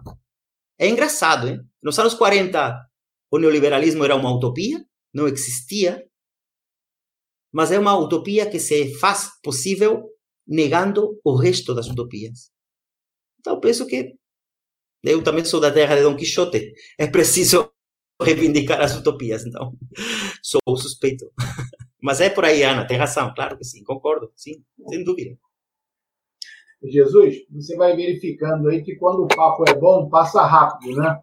Nós já estamos aí há uma hora e meia, praticamente, aqui no ar, e muitas perguntas interessantes foram aparecendo aqui para essa última meia hora.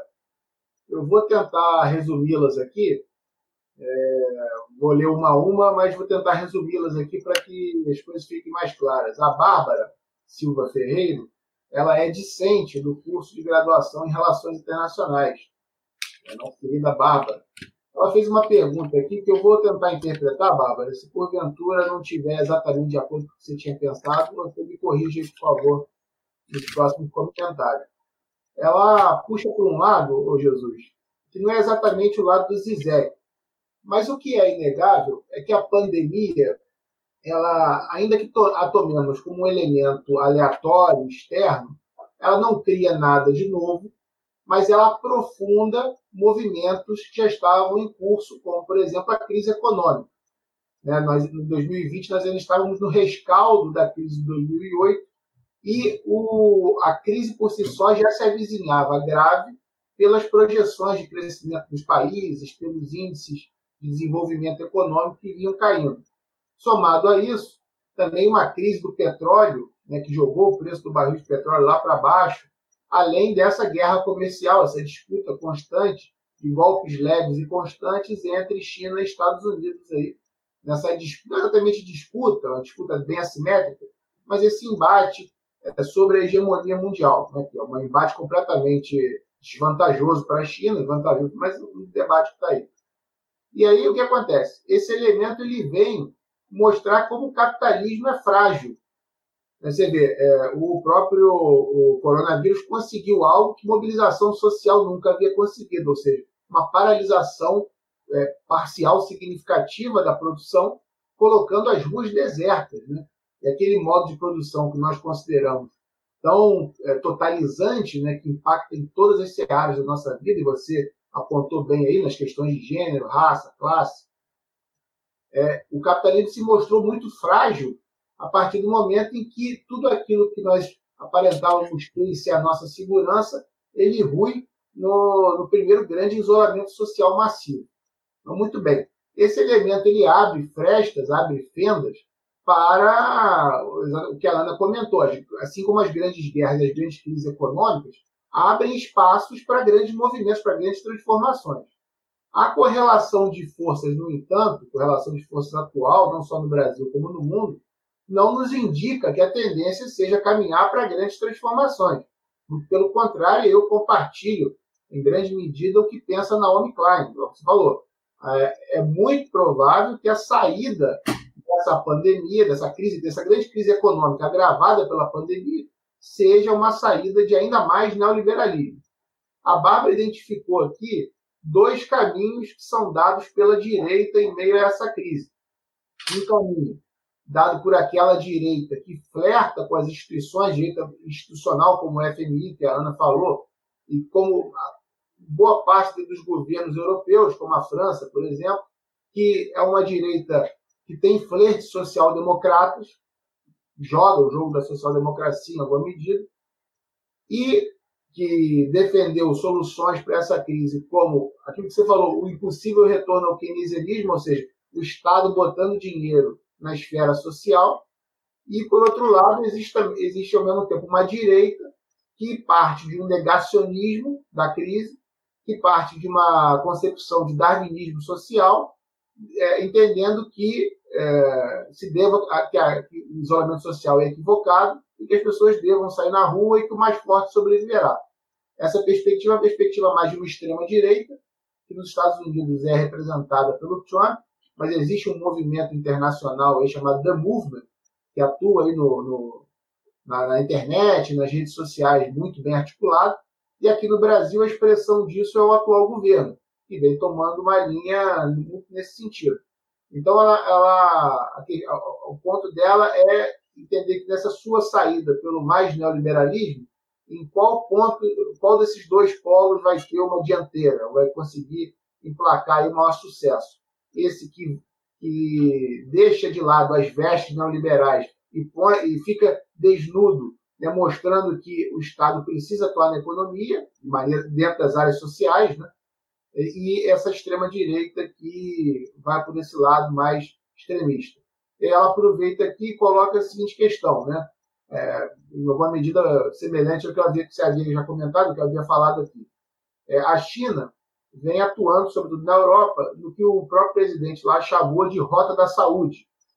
Em que ponto você verifica que essa postura da China em é, franquear ajuda material, logística e pessoal na Europa é uma diplomacia da boa vizinhança, é uma manifestação de tentativa de trazer a Europa para sua órbita, né? Como que você verifica isso? Bom, é, eu, parte de fato de, de, dessa questão foi colocada, bem colocada, muito bem colocada pela, pela Ana agora, né, pela, uh, em relação a, a, entre aspas, a solidariedade, né, que na verdade não é mais que apenas, é, não é uma extensão de, de novo dessa, dessas, dessas, uh, é solidário quem pode, na verdade, mas pode porque já tirou, então, de novo, claro. E, e, e claro, é interessante o, a ideia de solidariedade como vector político na diplomacia, nas gerações geopolíticas, quer dizer, tá, é uma, uma viagem, tudo isso, né? numa situação, num contexto como, como que a gente vive. É, quando eu falei antes da, da, dessa questão de que como de qual, qual, é o novo estatuto cidadão, se existe, não seria um estatuto mais ligado a essa dimensão coletiva que que, que, que também a Ana falou, mas levando, claro, se fosse, na verdade, não é mesmo, eu penso que não é um processo, não é um processo, e se for um processo, não é um processo linear, é um conjunto de processos que tem muito a ver com questões materiais, corporais, de percepção cognitivas, de, de, que é se questionar, se, de, de, de construir até derridadamente se deconstruir a si próprio, né? De, de nos deseducar uh, e sair uh, e procurar nas margens, de nos descentrar? Acabar com o estatuto que foi otorgado na nossa educação, na nossa compreensão, nas nossas relações e nos jogar um pouco um espaço que está por construir, nos jogar ao, ao abismo o Aventura fala muito das linhas abissais, dos abissais, né? então um pouco é nós jogar um pouco nesse espaço que é construir de novo e, claro, tirando o humano do centro. De fato, eu não, não, não falei, mas, mas a ideia do cyborg, a ideia do digital também tem até, até que ponto nos reapropriar também do que hoje é uma questão fundamental, que são as, as interações digitais, o espaço digital. Como nos apropriar daquilo? Enquanto a questão da geopolítica tradicional, entre aspas, e o mundo, esse mundo pós-westfaliano, pós-Guerra Fria, de globalização, desglobalização, de, de volta do Estado-nação, mas fugida do Estado-nação, de saída da democracia, eh, da saída totalitária, de, de, des, de desglobalização e de, de desdemocratização também. É, as dez primeiras companhias em capitalização bursátil no mundo são dez companhias tecnológicas. Quer dizer, o que gera valor hoje no mundo não é a economia produtiva. A economia produtiva é subsidiária de uma, de uma, de uma economia ficção, uma economia que é a economia financeira, que é especulativa. É especulativa. Como os estados vão sustentar, os estados, entre aspas, eh, na Europa, estou falando no norte, como vão sustentar eh, os serviços públicos? Os estados estão hoje na Europa, o Estado-nação, entre aspas, né? a França está no mercado internacional da dívida pública. O Estado está endividado. Estavam endividados desde a crise de 2008.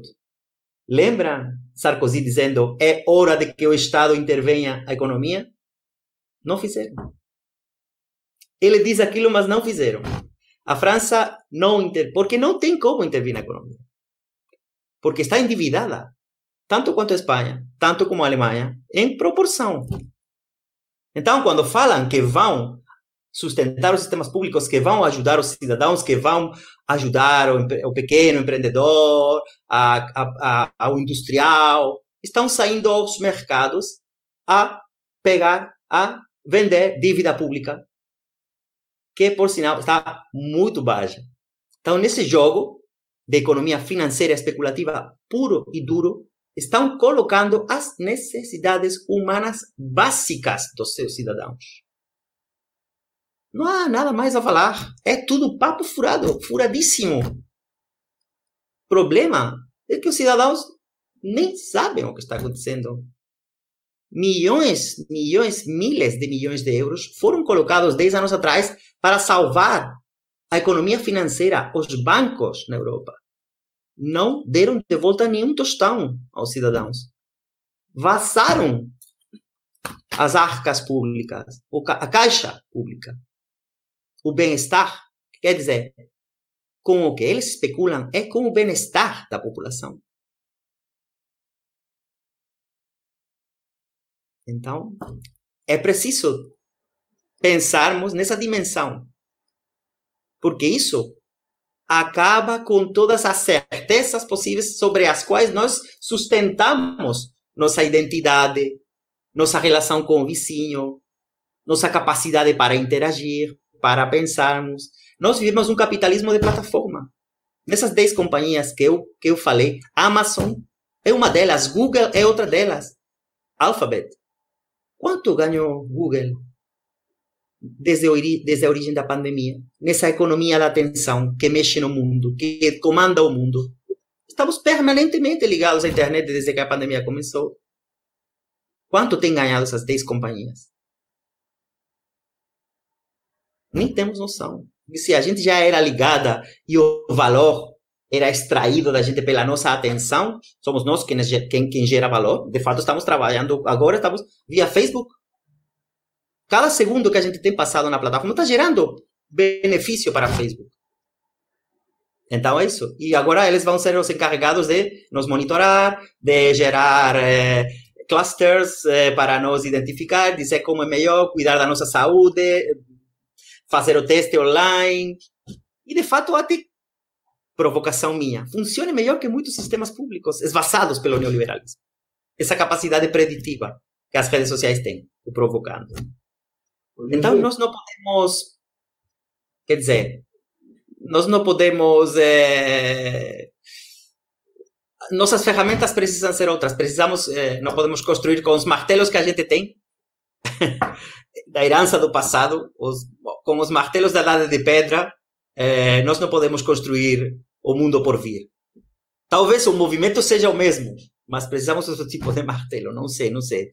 É uma metáfora, mas a ideia é que é preciso re reelaborar muito e não sei até que ponto nossa exposição extrema a essa economia da atenção, esse capitalismo de, de, de plataforma, está nos deixando tempo para, para ter para ter elementos de para ter elementos. Claro, também acho muito interessante todo esse tipo de experiências em rede, digitais, quer dizer, não tudo é negativo, nem é tudo uma coisa apocalíptica, não. não.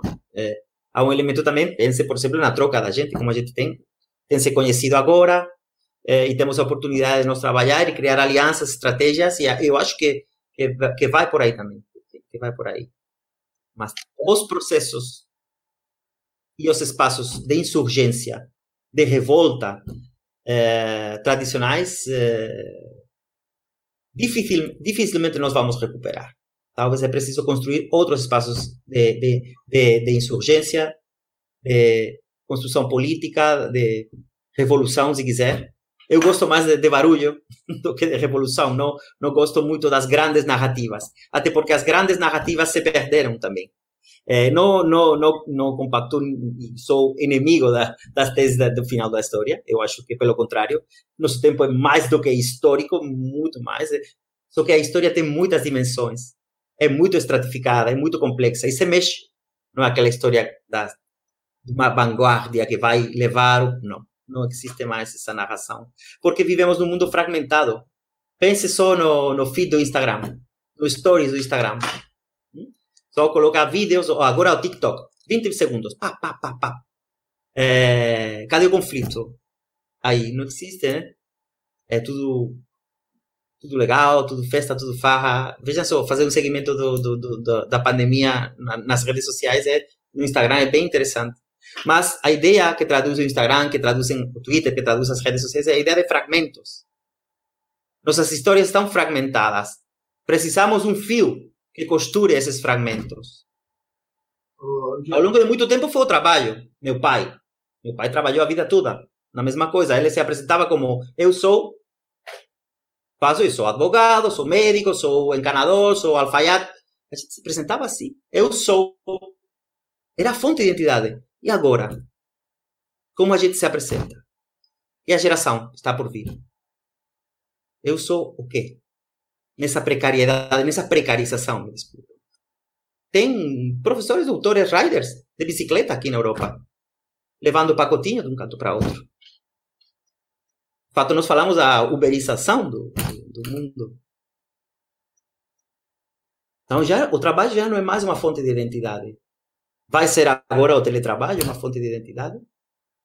Vai ser o consumo, os bens de consumo, que a gente se faz selfie no Instagram? Ou Vivemos fragmentadamente, esquizofrenicamente. Precisamos um fio, um relato que unifique. Qual vai ser o relato? Não sei. Estamos aí. Claro. Deixa eu seguir aqui com as perguntas para ver se eu consigo contemplá-las aqui nesses 15 minutos finais. Né? É, a Vivian Costa, ela já foi até professora lá na Universidade Rural, sabe, Ana? E, e ela, não sei exatamente se você tá, fez uma pergunta interessante, mas eu não sei se você está exatamente por dentro da situação aqui no Brasil. Se não, não, não souber exatamente, você pode comparar com a da Espanha. Né? Ela aponta aqui que existe uma deficiência da cobertura de assistência social, sobretudo com o auxílio emergencial é, prometido pelo governo para estimular o isolamento social, né? é, tendo em vista a precarização das relações de trabalho e a desigualdade em um país como o Brasil, se a pessoa não receber o mínimo auxílio, não tem como ela ficar em isolamento social.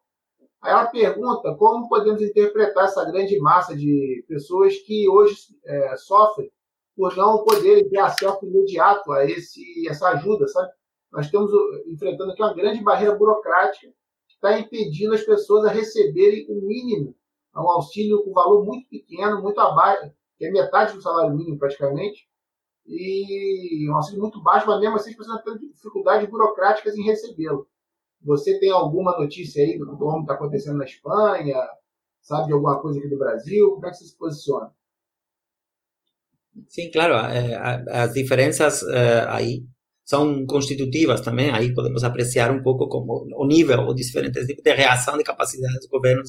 Eu já vi, já li, eu gostaria de perguntar como é que está, porque apareceu por aqui na Europa, nos jornais, uma uma manchete de jornal, é, eu li online, não sei, não lembro, talvez do país, da Espanha, não sei, que o Brasil estava ensaiando uma tentativa em alguns municípios, em algumas, alguns estados, em algumas municipalidades, de renta básica universal. Estava fazendo uma tentativa de renta básica e eu fiquei até admirado, falei, oh, mas é uma questão de competência mesmo dos estados, alguns estados. Não, algumas... é nacional, é nacional. Foi uma legislação que passou nacional de renda básica, 600 reais para ajuda. Mas, claro, 600 reais, eh, e mais no, contexto atual também no Brasil, né? É, é, mas, bom. E aqui também, aqui está, está se discutindo a, a, no nível estatal, eh, na Espanha, e em outros, eh, a ideia de, de, de, estimular, que já era, aliás, uma discussão anterior, de novo a ideia do acelerador, a ideia de renta básica universal. Mas a ideia de renda básica, de, de renda básica, desculpe, universal, ou de renda básica de, ou de renda básica, é, é uma ideia que, que na verdade, até foi defendida pelo Banco Mundial pelo Fundo Monetário Internacional, né? Tem uma questão que é meio uma armadilha.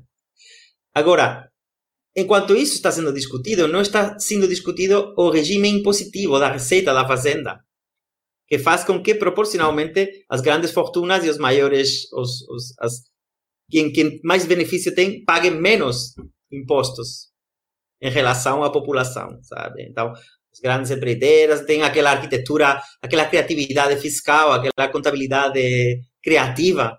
Né? Então, pagam fora tal. É bem interessante, por exemplo, é, donos de grandes é, empresas globais, né, de grifes de roupa que por um, por, eles não sonegam, entre aspas, mas é, estão sujeitos a esse tipo de fiscalidade que o governo, por enquanto, não vai mexer. Hum? É um governo de coalição de esquerda.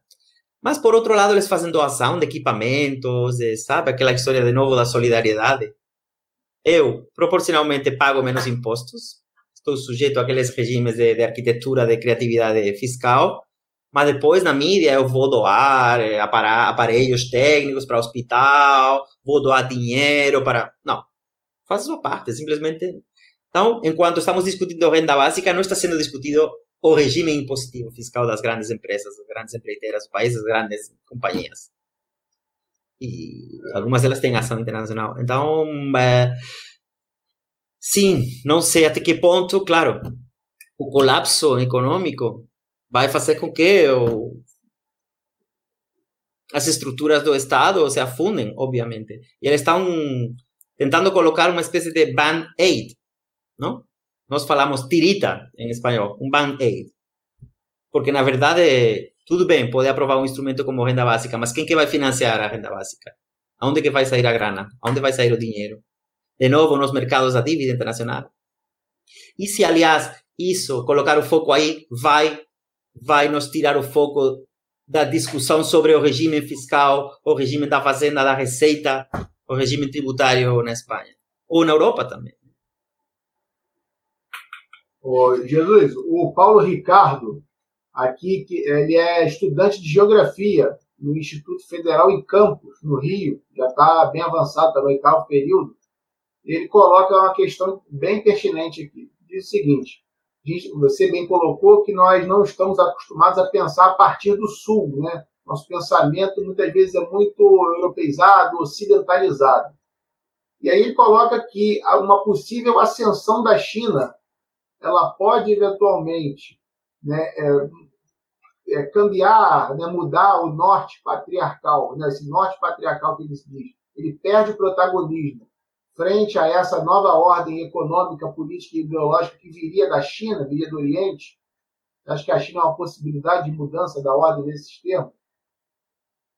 Bom, não sei, é uma pergunta daria para também vários. Não sei, também eu não tenho uma bola de cristal, uma bola de vidro, não, não, não, não sei o futuro, o futuro, quem sabe. Agora, é interessante ver como a China é, aderiu às lógicas neoliberais também, no próprio funcionamento hum, da, das suas principais atividades, empresas, é, da, da, sua própria lógica. Tudo bem que é interior. E, de fato, é um produto bem neoliberal também, por conta do que vocês falaram também. Né? Essa ideia de repressão muito forte ao interior, de controle. Hum? É, e, por outro lado, de expansão, de abertura, só que, claro, é o Estado chinês aí, na verdade, mas com espaços cada vez mais abertos. Mas essa lógica é uma lógica. Então, até que ponto eh, geopoliticamente a China pode construir uma hegemonia, uma hegemonia basada, baseada nos valores, nos valores chineses? Quais? Quais valores chineses? O confucianismo? O comunismo de estados? A maior, o maior número de Mercedes-Benz vendidos no ano passado foi para a China o maior importador de artigos de luxo o ano passado, celulares, carros, eh, artigos de grifes, foi China. Nosso problema não é que China seja capaz de construir uma hegemonia política. Eu acho que já não existe mais a possibilidade de que China, Rússia, Estados Unidos construam hegemonias políticas como estados. Porque existe acima dos estados uma interface, uma camada, uma capa de relações políticos, sociais, econômicas, que são as quais estão construindo a verdadeira hegemonia no mundo. Se não, por que, que o Putin apoia Trump nos Estados Unidos? Através de toda aquela guerra virtual digital. De... Não são Rússia e Estados Unidos concorrentes? Qual é a verdadeira guerra comercial entre China e Estados Unidos? É a guerra entre Apple e Huawei? Ainda está detida e presa no Canadá a vice-presidenta do Huawei? Ainda? Mas isso ainda continuamos, sabem? Aqui temos na, na, na, Europa um jogo chamado Risk, não sei se conhecem. É um jogo de estratégia que é com dados. Você ataca, tem o, o mapa do mundo, tem a Rússia, tem. Então você, com dados, ataca, ataca a Europa Ocidental. Aí vai conquistando. E os objetivos são ataque três países, ataque 20 países, domina o mundo. Mas hoje a lógica não é mais essa lógica. Ainda continuamos a ver, a olhar o mundo como China, como Rússia, como mas não é mais, há uma camada acima, que aliás é a que, a que, a que puxa os interesses de um canto para o outro. O problema, problema é se a China se construir a hegemonia capaz como para consumir o planeta como a gente consome. Se a boa parte da população na China vive como vive boa parte, se vive no, no norte global, não tem planeta, não vai ter capacidade do planeta para assegurar essa capacidade de consumo, de extração, de, que é o que está a inércia atual né? nas políticas da, da, da, China no mundo hoje. Né? É, a, a, Ana falou com as commodities e eu acho que a questão da hegemonia, nós não podemos mais situar a questão da hegemonia no sistema interestatal dos Estados. É, é preciso pensar o sistema internacional também sujeito a outro tipo de dimensões, mais da economia política, mais das cadeias, das cadenas de das correntes de, de, de valor global, de como estão sendo desplaçadas. Então, é por aí. Então, eu sempre falo do sul global, do norte global, mas não são coordenadas geográficas, vocês sabem, são mais coordenadas antropológicas, políticas, cognitivas, que tem muito a ver eh, com outro tipo de imaginários. Precisamos uma outra imaginação epistemológica. Porque penso que, de novo, pensarmos na China, pensamos, é nos sujeitar de novo a essa ideia que é uma ideia colonial. O mundo. Deixa eu lhe falar uma coisa. É, eu vou ler aqui mais duas perguntas é, para a gente poder. As duas últimas perguntas aqui são de pessoas que ainda não perguntaram, e aí depois a gente faz o encerramento. Já estamos chegando aqui ao, ao próximo das quatro da tarde, e aí também para não estender demais a nossa atividade. A Juliana Costa colocou uma reflexão aqui que me parece muito própria do nosso debate. É, penso que para mobilizar e visibilizar questões do subalterno e colocar as margens no centro, seria preciso que os próprios corpos desvalorizados se enxergassem assim. No geral, não caminha nesse sentido. Se a rua não pode ser ocupada e o espaço online se encontra em bolhas que não dialogam, qual seria o caminho? ela sente que a academia, né, nós e o, o nosso discurso, ele não acessa exatamente esse espaço. Parece que a gente fica numa bolha científica, né? ou seja, como democratizar e, e, e tocar as massas, né, esse discurso. E aí eu vou aproveitar e vou ler também a do Vladimir, é, só para não, não, não, passar aqui batido. Vladimir, Ana, ele é aluno lá do programa de pós-graduação em desenvolvimento territorial da Universidade Rural. É, ele diz que saiu uma matéria hoje no jornal aqui no Brasil, o Estadão, sobre os recursos destinados à saúde. Né?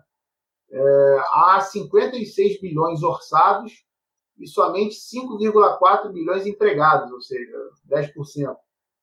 É, empregados de fato, né? o que indica uma baixa prioridade na área de saúde, né? tendo em vista o colapso em curso.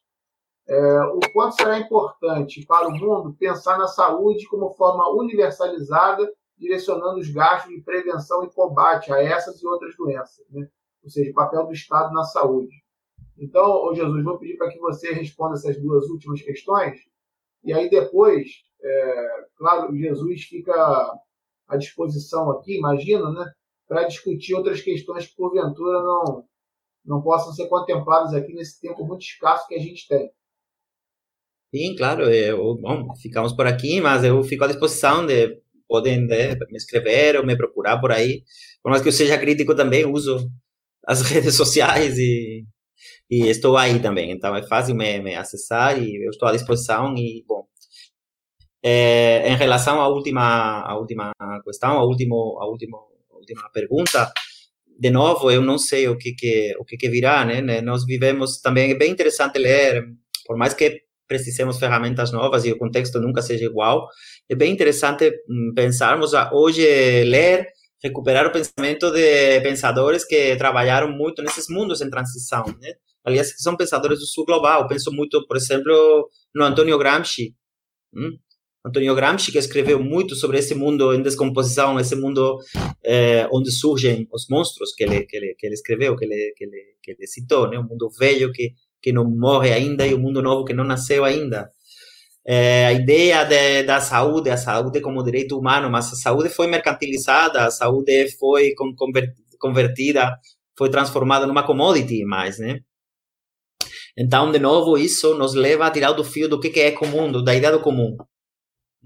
A ideia do comum como base de comunidade, de uma comunidade bem aberta, de novo, insistindo na ideia de interespecismo. É, não, mas uma comunidade dos seres humanos que estão no topo da pirâmide e estabelecem relações verticais com o resto, não. Os seres humanos como parte de processos vivos, de sistemas vivos, que, aliás, produzem uma outra subjetividade, né? Não chega daquela ideia do homem dono do mundo.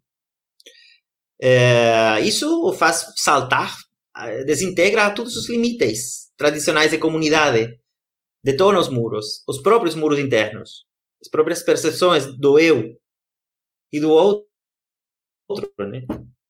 É, então, expande, expande muitos limites até do próprio pensamento ecológico radical. Não é a ideia de que nós viremos todos ecologistas radicais agora, ou veganos, ou vegetarianos. Não, não, não é isso, não é por aí. Tem que ler Dona Haraway. É outra coisa, é a ideia de nos encaixar de um outro jeito, de uma outra, de uma outra forma, nas relações com tudo o que é vivo. Nós dividimos a mesa. Dividimos a mesa com coisas que a gente come, claro, obviamente. Faz parte do sistema da vida no planeta, e é assim, né? Tudo bem, quem não quiser comer, pronto. Mas quem quiser, o negócio não é esse. O negócio é como é produzido aquilo que a gente, aquilo com que a gente divide a mesa. Como é produzido? Qual é o estatuto daquilo, daqueles processos? Né? Não sei se estou conseguindo me explicar, mas é, a ideia é estabelecer, acabar com as hierarquias, nas quais, aliás, o humano fica no topo. Acabar com hierarquias que são jurídicas, que são políticas, que são econômicas, estabelecer outro tipo de sinergias é, a dona Haraway fala de simpoiesis. Não é mais uma ideia de autopoiesis, é a ideia de simpoiesis, de conjunto. Essa ideia de coletivo, mas um coletivo que é corresponsável, que é horizontal, que é muito. E, claro, isso detona com as bases epistemológicas da nossa própria ideia de comunidade, de comunidade política, de comunidade humana, entre aspas. Então, penso que algumas chaves estão aí, estão aí. Claro que é preciso nós pensarmos, é, pensar o eu é, através do, do, dos outros do outro. Não, não existe o eu sem o outro. É, então, esse pensamento das margens do sul que foi produzido em, em, processos de mudança, em, em, transições políticas, transições históricas bem interessantes. Penso em Gramsci, penso em Franz Fanon, hum?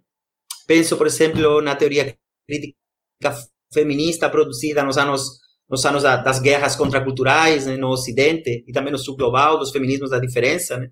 Penso em boa parte do pensamento que foi produzido, pensamento pós-colonial e decolonial que foi produzido na África, que não é conhecido. Penso em Achille Mbembe, penso em Franz Fanon, penso em Tracer, né? e olha que estou citando só homens.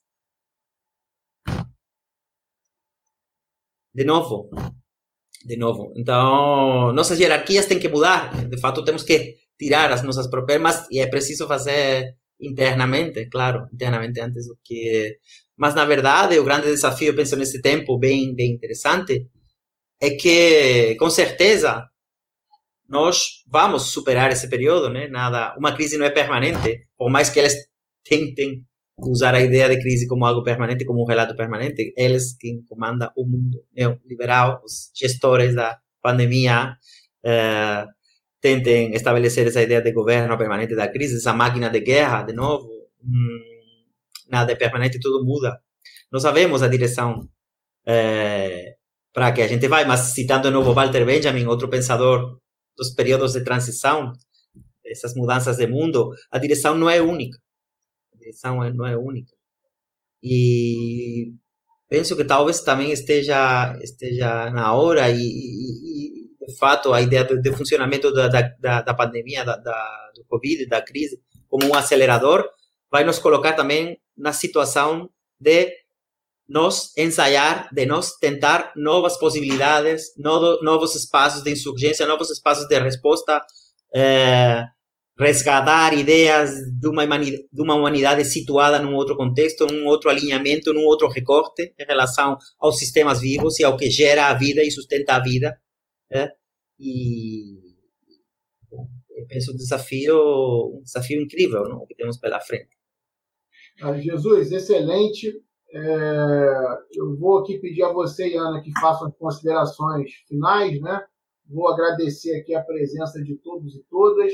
Vou pedir desculpa. Obrigado, obrigado a todos. Bárbara e a Larissa, que deixaram perguntas aqui, mas que depois a gente pode enviar ao, ao Jesus, ou a gente pode discutir isso daqui no nosso próximo encontro, no próximo encontro aqui dessa mesa de debate. É, ainda não está exatamente definido, mas muito em breve nessa página aqui do Facebook a gente deve divulgar quando e com quem será o próximo encontro é, desse projeto Sementes Internacionais. Tá bem? Então, Jesus, por favor, Fique à vontade, Ana, fique à vontade para que possamos encerrar essa belíssima sessão aqui. E de pronto eu já agradeço ao Jesus pela esclarecedora e instigante explanação que ele fez aqui. Tenho certeza que essa tarde foi muito enriquecedora a todos e todas. Obrigado, obrigado a vocês, obrigado. Saiba que as portas do rural estão sempre abertas para você. Obrigado, obrigado por tudo. Obrigado a vocês pela escuta. Obrigado. Só encerrar rapidamente também agradecendo e trazendo essa reflexão que se é, destacou muito nos, últimos tempos no Brasil, se nós priorizaremos a economia para salvar os empregos, ou se é, a, o isolamento social e a vida que teriam que estar no centro. Eu acho que isso é um debate mundial, internacional, né? Eu venho acompanhando em outros lugares, isso não é só no Brasil, também é bom que nosso público de alunos saiba disso, né? Essa discussão, né, que se deu entre economia e vida. É, eu queria encerrar com uma, uma, uma questão sobre isso, né? A, a, a economia somos nós, ela se move por nós. É a vida que move a economia. Somos nós as camadas trabalhadoras no seu sentido amplo, né, que movemos a economia. Então, é, e a vida está no centro da economia e deve estar no centro da economia. Então, é muito importante que nós façamos essa reflexão para não cair nos falsos dilemas que, é, na verdade, refletem as grandes incertezas que o capitalismo tem diante de si hoje. Essa pandemia colocou, na verdade, é, o capitalismo e os grandes capitalistas diante de grandes questões, né? Um, uma, uma pandemia que parou as cadeias logísticas internacionais, que parou a força de trabalho, que tem realmente impacto sobre seus lucros, e é por isso que as questões estão aparecendo tão fortes. Não é a gente, né, nas relações internacionais, é, raramente vive um grande evento, pois estamos vivendo né, um grande evento internacional, mas é, colocar né, na, na, na, no encerramento essa questão. Né? Nós somos a economia, a nossa vida é que move a economia. Isso é fundamental, somos nós que geramos os lucros, nós somos nós é que movemos o mundo dessa forma. Portanto, a nós temos no sentido da nossa. É, e por isso as nossas lutas são atrás. Agradecemos, Jesus, pela disponibilidade, pessoa que tem uma oportunidade aqui para o Brasil, conosco na Rural, e agradecer à professora Charlotte pelo, pela organização da atividade. Então, até a próxima. Uma boa tarde a todos e todas. Né? Tchau.